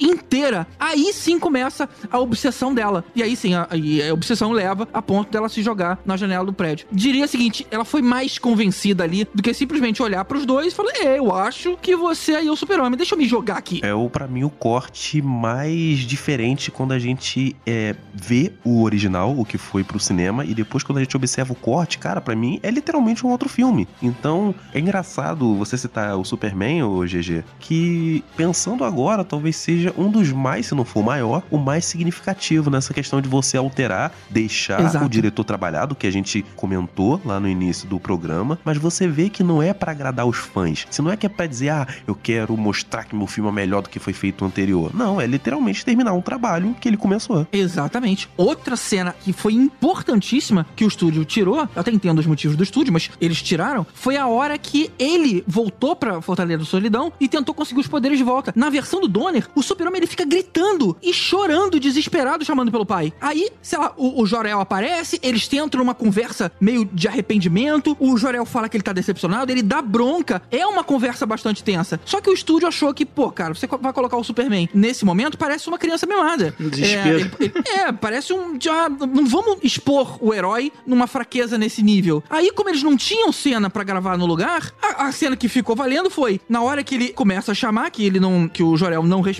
ele olha pro lado e vê um cristalzinho ali brilhando. A próxima cena que ele aparece lá na frente já é ele de, com superpoderes de volta. Cara, olha como é que perdeu profundidade. Tinha que ter o tio do, do super-homem.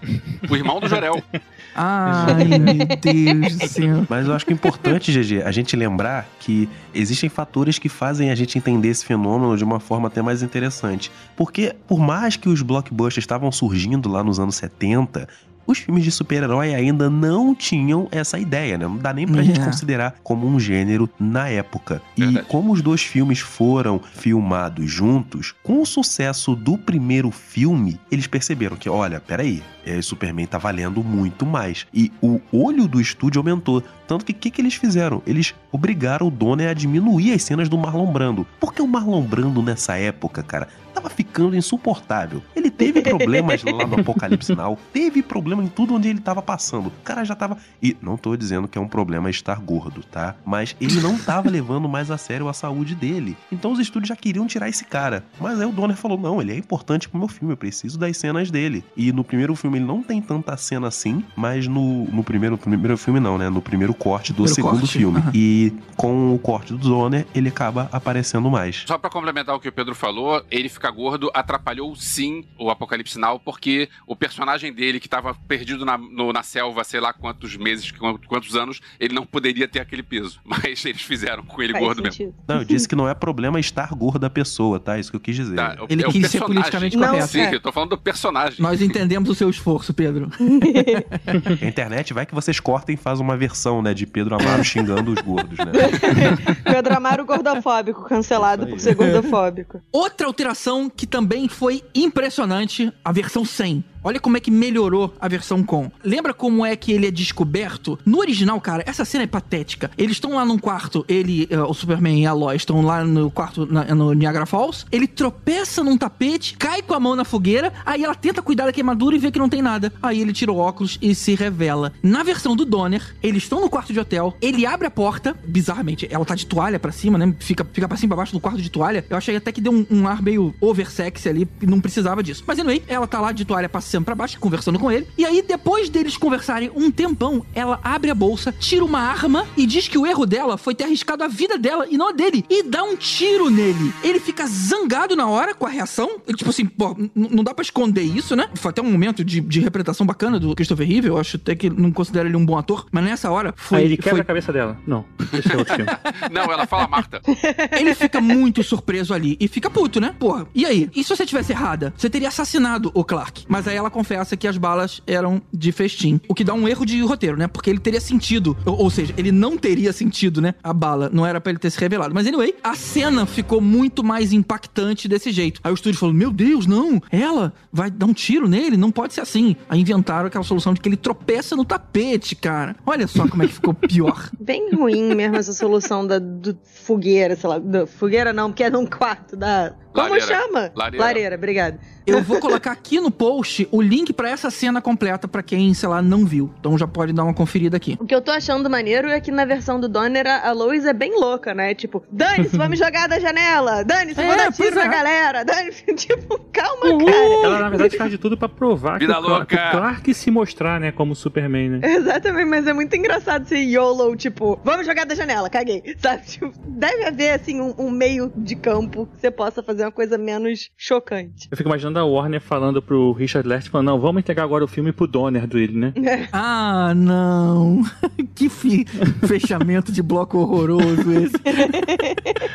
Eu sou o Donner do Superman 2. Detalhe que a gente vai colocar aqui no post o link pro episódio de Superman, 40 anos do filme original, aonde a gente debate um monte dessas coisas. E também vou colocar aqui no post uma comparação de alguns takes que o Donner preferiu usar. Por exemplo, naquela cena que ele enfrenta lá os três kryptonianos, o Donner preferiu usar outra câmera que não as que o Lester usou. Não, não vi tanta diferença assim, mas ele preferiu dar um, dar um olhar diferente. Então, existe um, um site comparando as duas coisas. Na verdade, eu acho que não é só essa cena não, né, GG? Tem várias cenas que... Outras cenas que ele muda o ângulo, né? É, exato, exato. Agora, fazendo 360 e voltando pro, pro início do episódio, quando saiu o trailer do Snyder Cut, teve uma galera que fez o comparativo e tal, não sei o quê. E assim, várias das cenas que a galera tá, tá vendo? Isso é cena nova. Me deram essa sensação, assim, é, é a mesma cena, só o posicionamento de câmera é diferente, ou fizeram um CGI diferente. Então, assim, a cena que era o Steppenwolf chegando em um determinado lugar, ele trocou pelo Darkseid. A cena que era o Aquaman sendo visto de costas é de frente, umas coisas meio assim. E é, é engraçado que, tipo, continua sendo a mesma parada. Ah,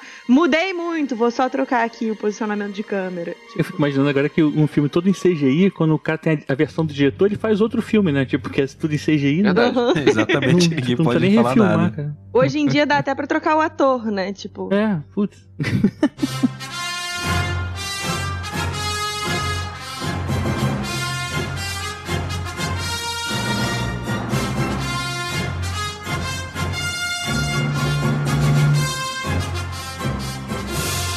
Pra fechar aí os grandes blockbusters que foram alterados em sua pós-vida, sei lá como é que vai chamar isso. Pós-vida. Mas é, eu acho engraçado o pessoal de hoje em dia reclamando do Snyder Cut. Amigo, eu vivi o Special Edition de Star Wars. O meu Han Solo sempre atirou antes. Cara, a gente tá Que em 1900 e tristeza. monte, 1997, e o George Lucas tá relançando loucamente versões de Star Wars, porque em 99 vai sair um novo filme e a galera tá empolvorosa. E ele não sabe o que fazer da vida. Então ele pensa, já sei, vou adicionar ou alterar cenas que inicialmente eu havia imaginado de colocar no filme, só que eram tão ruins que eu tirei. E agora, por, por algum motivo na minha cabeça louca, eu vou adicioná-las novamente. Então, Star Wars começou a ser recosturado para poder ter algumas cenas é, que ele achava que não era capaz de fazer na época. E a gente tem coisas que, por exemplo, o grande mestre da máfia intergaláctica chamado Jabba, ao invés de aparecer no seu covil, né, do vilão no Retorno de Jedi como grande vilão e tudo mais, ele resolve aparecer é, num primeiro filme de maneira displicente com uma pisada no rabo do Han Solo. Só pisa no rabo dele. Andando pela vila. Muito tosco. Não, cara, não, assim, o Jorge Lucas pirou na batatinha, e pior que ele fez questão de retirar do mercado todas as cópias da versão original. Então você não tem a opção hoje de ver a versão original que foi pro cinema em 77, é, sem essas alterações que foram feitas. A não ser na locadora do Paulo Coelho. Eu tenho aqui em casa em DVD. É, eu também tenho DVD. Só que eu vou te dizer que o DVD que a gente tem em casa, com essa versão original, ela não tá remasterizada. Então, ela tem aqueles cortes, é, aqu- aquelas barras laterais na tela, né? Ela, ela foi feita para um outro formato. Então, você tem que dar um zoom para ficar direito. Não é tão bom de ver. Então, é um saco. O Elvis, eu acho, inclusive, que ele mudou a música da banda. Não foi isso ou não? Mudou, lembrando mudou, errado. Sim, mudou a música da banda. Não é da banda Como é que do era, episódio Elvis, 6? a música da banda? Como é que era? Laptinek. Laptinek. Não, então, isso é no episódio dum. 6, não é Sim. no episódio 4. Ah, Sim, no sim, 4 mas não é- mudou, não. No 4. Não, Não, no pois 4 é. não. A da banda, da banda não mudou. No mudou 6 a do entrou, entraram os Muppets lá pra cantar. É, isso. É, eles na verdade eles alteraram, inclusive os cantores, botaram um CGI maluco lá e botou uma nova música. A questão é que assim, os três filmes originais, os clássicos, foram alterados, sendo que talvez o que tem sofrido menos impacto foi o Império Contra-Ataca. Na verdade, não sofreu menos impacto, mas ele, os impactos foram até é, bons, assim, de certa forma, o diálogo lá do Imperador com o Vader. é, As batalhas, né? Ficaram melhores, né? é, as alterações em termos de CGI, que você tinha, tipo, frames recortados e girados, assim, você via todas as naves fazendo os mesmos movimentos. Isso foi refeito na versão pra Blu-ray, porque aí a gente tá falando da versão de, 70, de 97, essa é uma versão remasterizada, depois saiu a versão, o Special Edition. Quando saiu pra Blu-ray, ele fez questão de refazer outras coisas e lançar pra Blu-ray. E a gente sempre brincava também na Jedi Cons, por exemplo, que agora saiu a edição definitiva, né? Todo ano tinha uma edição definitiva de Star Wars. Por acaso, a versão do Blu-ray é boa, assim, eu, não gosto das cenas novas adicionadas, mas assim, realmente a remasterização, as, as edições. Eu gosto das cenas que eles melhoram os panoramas, assim, sabe? A- a- os cenários, o Sim, Tatooine é. já com mais profundidade. Sim, sim, isso, isso ficou legal. E é coisa boa, né, né, Tibério? Que eles colocaram, às vezes, aquele, sei lá, aqueles bichos que eles colocam em Tatooine, né, andando Uhum. nas transições de cena. Aí você pensa, É. pra quê, cara, isso? Não, é aquela loucura, porque engraçado que a gente- é, quando a gente fala de Star Wars, né, até sobre essas edi- edições especiais e tudo mais, o George Lucas lá atrás, junto com Coppola e Spielberg, eles reclamavam das alterações dos estúdios, dos impactos, e depois era essa mesma cúpula, né, que depois veio alterar os seus próprios filmes. Então, é cara, Sim. era uma coisa ele louca. com o Spielberg, ele liderou, né, um movimento pra conservar o- os filmes. é, os Menos o próprio, né? É, menos o dele. Depois, cara. Mas quando a gente analisa, né, e vocês. é, eu até vou recomendar aqui um episódio do próprio Podcastinadores que eu escuto quase todo ano, que é o que vocês fizeram sobre Star Wars, né? Sério, pra mim Qual é o melhor episódio que vocês Ah, falam que sobre o, o episódio 1, 2 e 3 e o 4, 5 e 6. E ali dá pra ter uma noção, cara, do, do- de como essas mudanças, de como os filmes foram mudando com o tempo, sabe? E, e não dá pra entender, cara, quando a gente entende quem Jorge Lucas era lá atrás e como os filmes vieram, né? E assim, se a gente estivesse falando de, um- uma atualização de um filme de 77 pro mercado atual em Blu-ray em alta definição, tudo bem, mas ele depois ele fez alterações nos filmes de 99, quando foi pra Blu-ray, porque ele não gostou do Yoda, que parecia muito realista, porque as pessoas reclamaram, porque o Yoda sempre foi um Muppet, né? Então, é, quando ele tentou fazer uma coisa realista, ficou ruim, é, com movimentos é, dinâmicos e tudo mais. Aí eles refizeram o Yoda do filme pra poder ser um Yoda é, mais parecido com o original, né? Então, assim, o filme de Star Wars teve alteração, inclusive filmes de 99, cara. Pra quem aí tá reclamando do Snyder Cut, a gente já sofreu bastante na mão de George Lucas. Olha só, vamos falar do- das coisas boas e coisas ruins do- dessas versões. Pra começar, que o Han Solo atira antes, isso não faz o menor sentido ter mudado essa cena, isso é um negócio que me incomoda absurdamente, mas ok, não vou deixar pra lá, mas ok, segue a vida. A gente tem que entender que quando o filme foi relançado no cinema, eh, se eu não me engano, em 97, porque é isso que o Tibério falou, ia vir um filme novo, desde 83 a galera tava querendo um filme novo e começaram a anunciar, a gente ouviu falar eh, notícias, não tinha internet pra gente ficar sabendo do que tava acontecendo por aí, não tinha. O, o mundo não era como é hoje, que a gente tem um monte de notícias vindas direto, pro ator posta um troço, a gente tá. Não, não tinha nada disso. Só um adentro, em 97 foi quando foi criado o Conselho Jedi exatamente por essa necessidade de conversar, né? Pois é, exatamente. Então, é, a gente se conheceu através de meios assim. E tem uma coisa que foi legal, eu lembro quando eu vi os filmes, porque em 97 os filmes antigos foram relançados no cinema, com as cenas novas. E, cara, uma cena ou outra, o pessoal reclamou, como é o caso do, do Han Solo tirando é, depois. Mas várias cenas o pessoal batia palma no cinema. Eu lembro de uma que, quando a Millennium Falcon levanta voo de, de Tatooine, que no, no filme original ela só aparece Uhum. a nave fazendo tchum na tela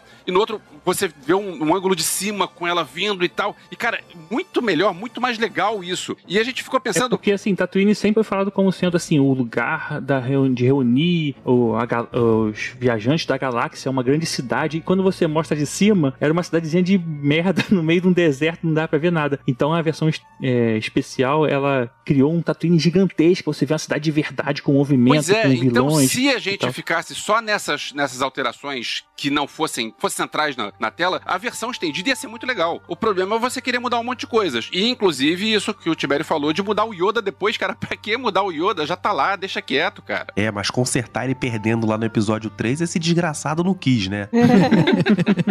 Eu não gosto das inserções, eu inclusive sou muito frustrada porque eu não tinha meu próprio dinheiro na ép- nessa época, então eu não tenho os DVDs com tipo original, não sei o quê. Porque Também tipo, não tenho nada. porque acaba que fica muito diferente. Como o episódio é, 4, 5 e 6 eram muito do efeito prático, as inserções com coisa digital ficam muito bizarras.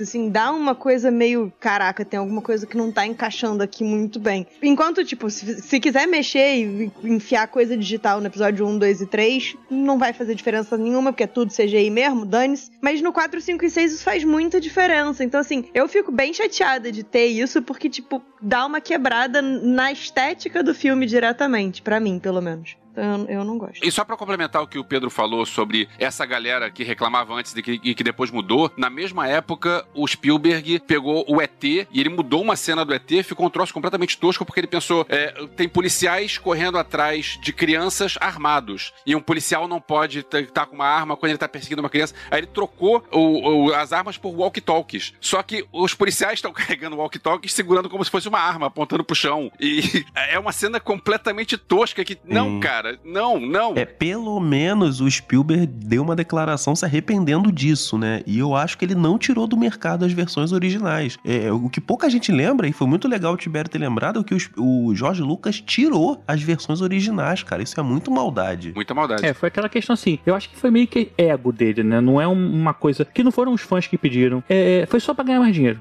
Né? Vamos, vamos ser justos, né? E, e, vamos, e pro ego dele, talvez, pra, porque. O pessoal até justifica, a tia fala, ah, porque originalmente ele tinha pensado com essas cenas, ele não fez porque ele não tinha condições de tecnologia pra época. Tá bom, então, mas foi assim que saiu, não foi? Então, tá legal, assim, ninguém tá reclamando, sabe? Ninguém queria ver o Jabba antes. Ninguém sentiu falta. Ah, é, porra aí. Senti uma falta no Jabba no episódio, naqueles dois filmes que antes, que eu não tinha nem ideia que ele existia, sabe? Então, é, é uma coisa meio, meio engraçada, assim. Eu, eu, eu, gosto muito das versões originais. As, as adaptações é, visuais não me incomodam, mas as inserções incomodam. Até porque tem umas cenas bem legais, como, por exemplo, se você pegar os- as cenas extras de Star Wars que não foram pra versão final, como o Luke em Tatooine olhando a batalha espacial, que vê a batalha em que a Leia, né, tá sendo é, com a Tantive sendo capturada, e aí tem um Briggs, né, junto com ele. Então, assim, isso seria muito legal você ver de verdade, mas não- isso não, isso não entrou. Entrou um pisão no rabo do Jabba, entrou um ti- a- a- o Han Solo atira primeiro. Tinha uma cena extra também do Han Solo mulherengo com uma mulher no bar lá na- em Tatooine. Tem, um- tem umas, Essa cena do Jabba te fazia muito mais sentido se fosse um capanga do Jabba, não o próprio Jabba. Perdeu Claro, completo sentido aqui. Uma dúvida que eu tenho e que eu não lembro, a cena que ele encontra o Né, o amigo dele quando eles vão voar, parece que tem um- uma cena que ele conversa com ele e o Luke parece que tava animado pra entrar na academia, né? Tem algo assim. Uhum, sim, sim, Isso foi isso. pra versão de algum filme ou não? não, isso ficou só no- como extra de DVD, talvez, alguma coisa assim. Porque é uma cena vers- importante, né? É, mas ela, ela assim, até a qualidade dela, se você pegar, ela tá bem ruinzinha, né, pra ser é, inserida. É, isso não, não que seja problema, porque a gente já teve filmes, acho que se eu não me engano, o primeiro Avengers, quando saiu pra DVD, você tinha a opção de inserir é, imagens extras do filme, que não foram por edição final, só que não estavam finalizadas, né, então era engraçado, né, tem um fundo verde, algumas coisas assim, ou então CGI mal feito, porque não tinha sido finalizadas. Agora não lembro qual filme, se era X-Men também. Mas é, Star Wars não, não teve isso, você tinha que ver catando mesmo, e era bem legal as cenas extras, assim, davam uma profundidade, caramba, o personagem. Os filmes do Robert Rodrigues, quando ele bota os extras, ele já declarou que ele gosta de finalizar tudo. Porque ele diz: se eu tô colocando o extra no- aqui, é pra galera ver. Então é pra ser. Não, não- eu não quero que a galera veja a tela verde, eu quero que veja a cena extra finalizada. Uhum. É, É um isso é legal. né? É, mas ele, é, ele faz tudo. Ele é o cara que É, tem esse tudo. que é a parada, né? Ele, ele quer Ah, que os sim, outros é. vejam e que ninguém trabalhe com ele, né? Mas assim, como eu falei, é interessante a galera reclamando agora, eu volto no tempo muito naquela época. Assim, assim antigamente eh, tinha o finado Yahoo, eh, grupo do Yahoo, né? Que agora tá acabando, acabou por, por esses momentos agora. Mas, cara, era muito e-mail, pessoal reclamando, aí ia ao vivo pra reclamar, a gente ia fazer a palestra pra reclamar, fazia evento pra reclamar. Isso é mais ou menos o que a galera hoje tá vivendo, cara. Só que hoje, assim, tipo, ninguém se importa mais. Eu não me importo com essas mudanças, assim. Tipo, na época eu tinha, tinha mais tempo pra gastar com isso. É, é divertido sempre essa discussão. Vocês sabem que quando saiu o Disney Plus lá fora, teve uma treta por conta de mais uma inserção desnecessária e aleatória que não faz sentido nenhum no episódio 4, né? É, sério? Teve mais Teve. Na cena, e, e, de novo, na cena do Han atirando no grido e tal. Botaram, tipo, é nada. Literalmente não faz a menor diferença, mas quando o grido e ele estão conversando um pouco antes dele atirar, o grido falava McClunsky, uma coisa assim. Era tipo uma fala a mais do grido que a galera ficou assim: por que que botou esse troço? De onde tirou isso? Tipo, por que que isso apareceu? Assim, às vezes também a gente se revolta com umas coisas que porra, é tão idiota, assim, a diferença é tão mínima. E aí a galera reclamou tanto que tiraram e voltaram pra, tipo, a penúltima versão, sabe? Eu lembro de um site que tinha que era coisas que o Han Solo atirou antes. pra quem não sabe, só pra esclarecer, tiveram três versões do Han Solo, né? Teve um, a original que ele atira no grido, tem uma depois que é, o grido atira antes dele e erra o tiro e ele consegue matar o Grido, que ele tentou, é, sei lá, agradar algumas pessoas aí dizendo que o Han Solo não é assassino. E depois ele faz o Han Solo atirar meio que ao mesmo tempo para poder também é, não, não, agradar ninguém, nem quem gostou da, primeira, da segunda tentativa nem da primeira. Droga, eu agradei alguém, deixa eu mudar de novo. É, pô, Oba, droga. não agradei ninguém. Mas assim, o, o que eu acho só interessante de tudo isso, de Star Wars principalmente, é que é, os fãs de Star Wars, não sei se a Nádia e o Pedro viram só a versão mais recente, não chegaram a ver a original, mas assim, também não é uma coisa que vá mudar a história inteira, sabe? Tipo, não muda praticamente nada da história. É só, acho que, como eu falei, pra agradar um pouquinho do ego dele lá e falar que mudou, sei lá, e vender novos Blu-rays e novos DVDs. George Lucas é marqueteiro pra caramba. E a gente é fã, é chato, como eu falei antes, o fã chato é um problema. A gente é o problema aqui. Não é, e, e a gente compra essa porcaria, porque eu tenho três DVDs de Star Wars com, a mesma, com informações diferentes. A gente reclama e a gente consome. Eu ainda tenho os VHS. Eu nem tenho videocassete, mas eu ainda tenho os VHS de Star Wars. De- deixa eu deixar. Deixa eu deixar é ótimo, né? Eu vou deixar então uma recomendação, já que, você, que é um documentário já conhecido, né? Que conta exatamente isso, lá dos fãs, que é o povo contra Jorge Lucas, porque tem literalmente essas reações, né? De pessoas que jogam coleções no lixo porque o Jorge Lucas modificou, fez coisas com Star Wars. Então é legal a galera ir atrás e, e assistir, que tem esses momentos bem engraçados. Eu lembrei aqui, eu tava procurando outro dia, eu tenho um DVD, um CD-ROM que vinha junto com alguma dessas revistas malucas, que é assim, Making of Special Edition. É um CD que vem com as modificações feitas, o pessoal digitalizando e tal, assim, é o- é- as cenas extras, só as cenas extras separadas, é interessante, sim, né? Porque eu guardei. É a modificação da modificação, né? É, como, como era feita a modificação. Ah, é interessante.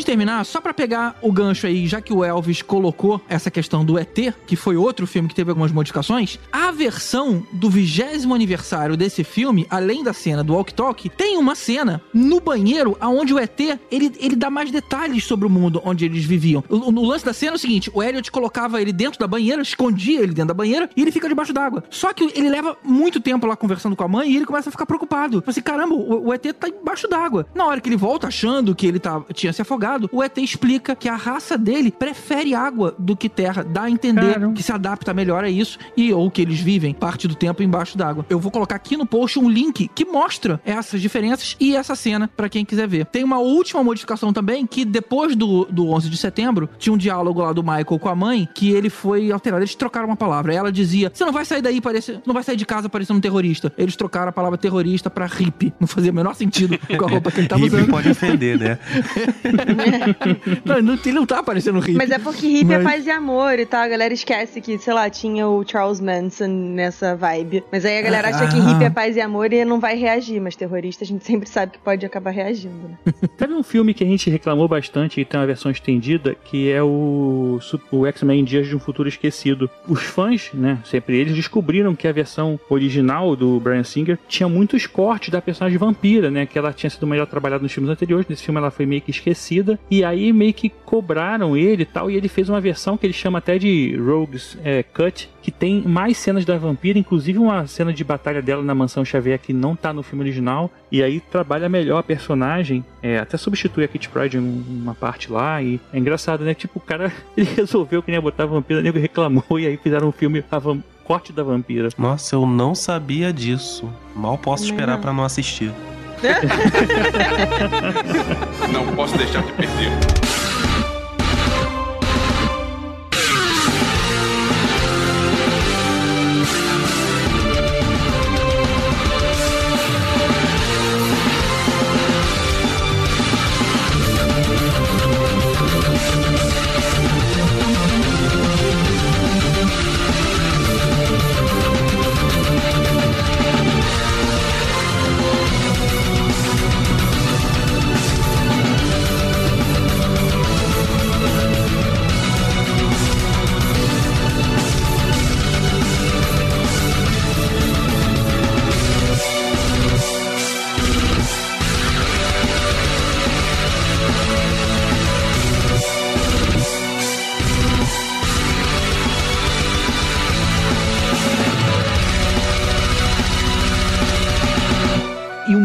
O pra um debate é sempre muito saudável. Você falou é, saudável debate, eu já fiquei imaginando o Snyder Cut nego se degladiando na internet. Eu todinha. Ótimo. Você terminou zo- zoando o que eu falei. Maneiro. É. Quanto é que deu aí, Alves? Deu 21 minutos. Eu não sei se você foi sarcástico ou falou sério agora. Que ótimo, você terminou zoando o que eu falei. Não, acho que foi sério.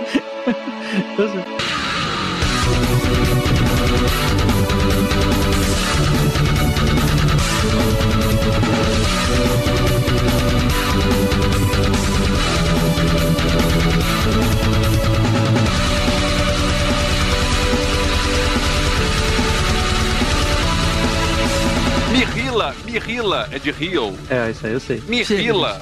Vai lá, Nádia, pega daí. O quê? Do quê? Pegar o famoso se fode aí, né? Pegar o Cut. Pô, que susto.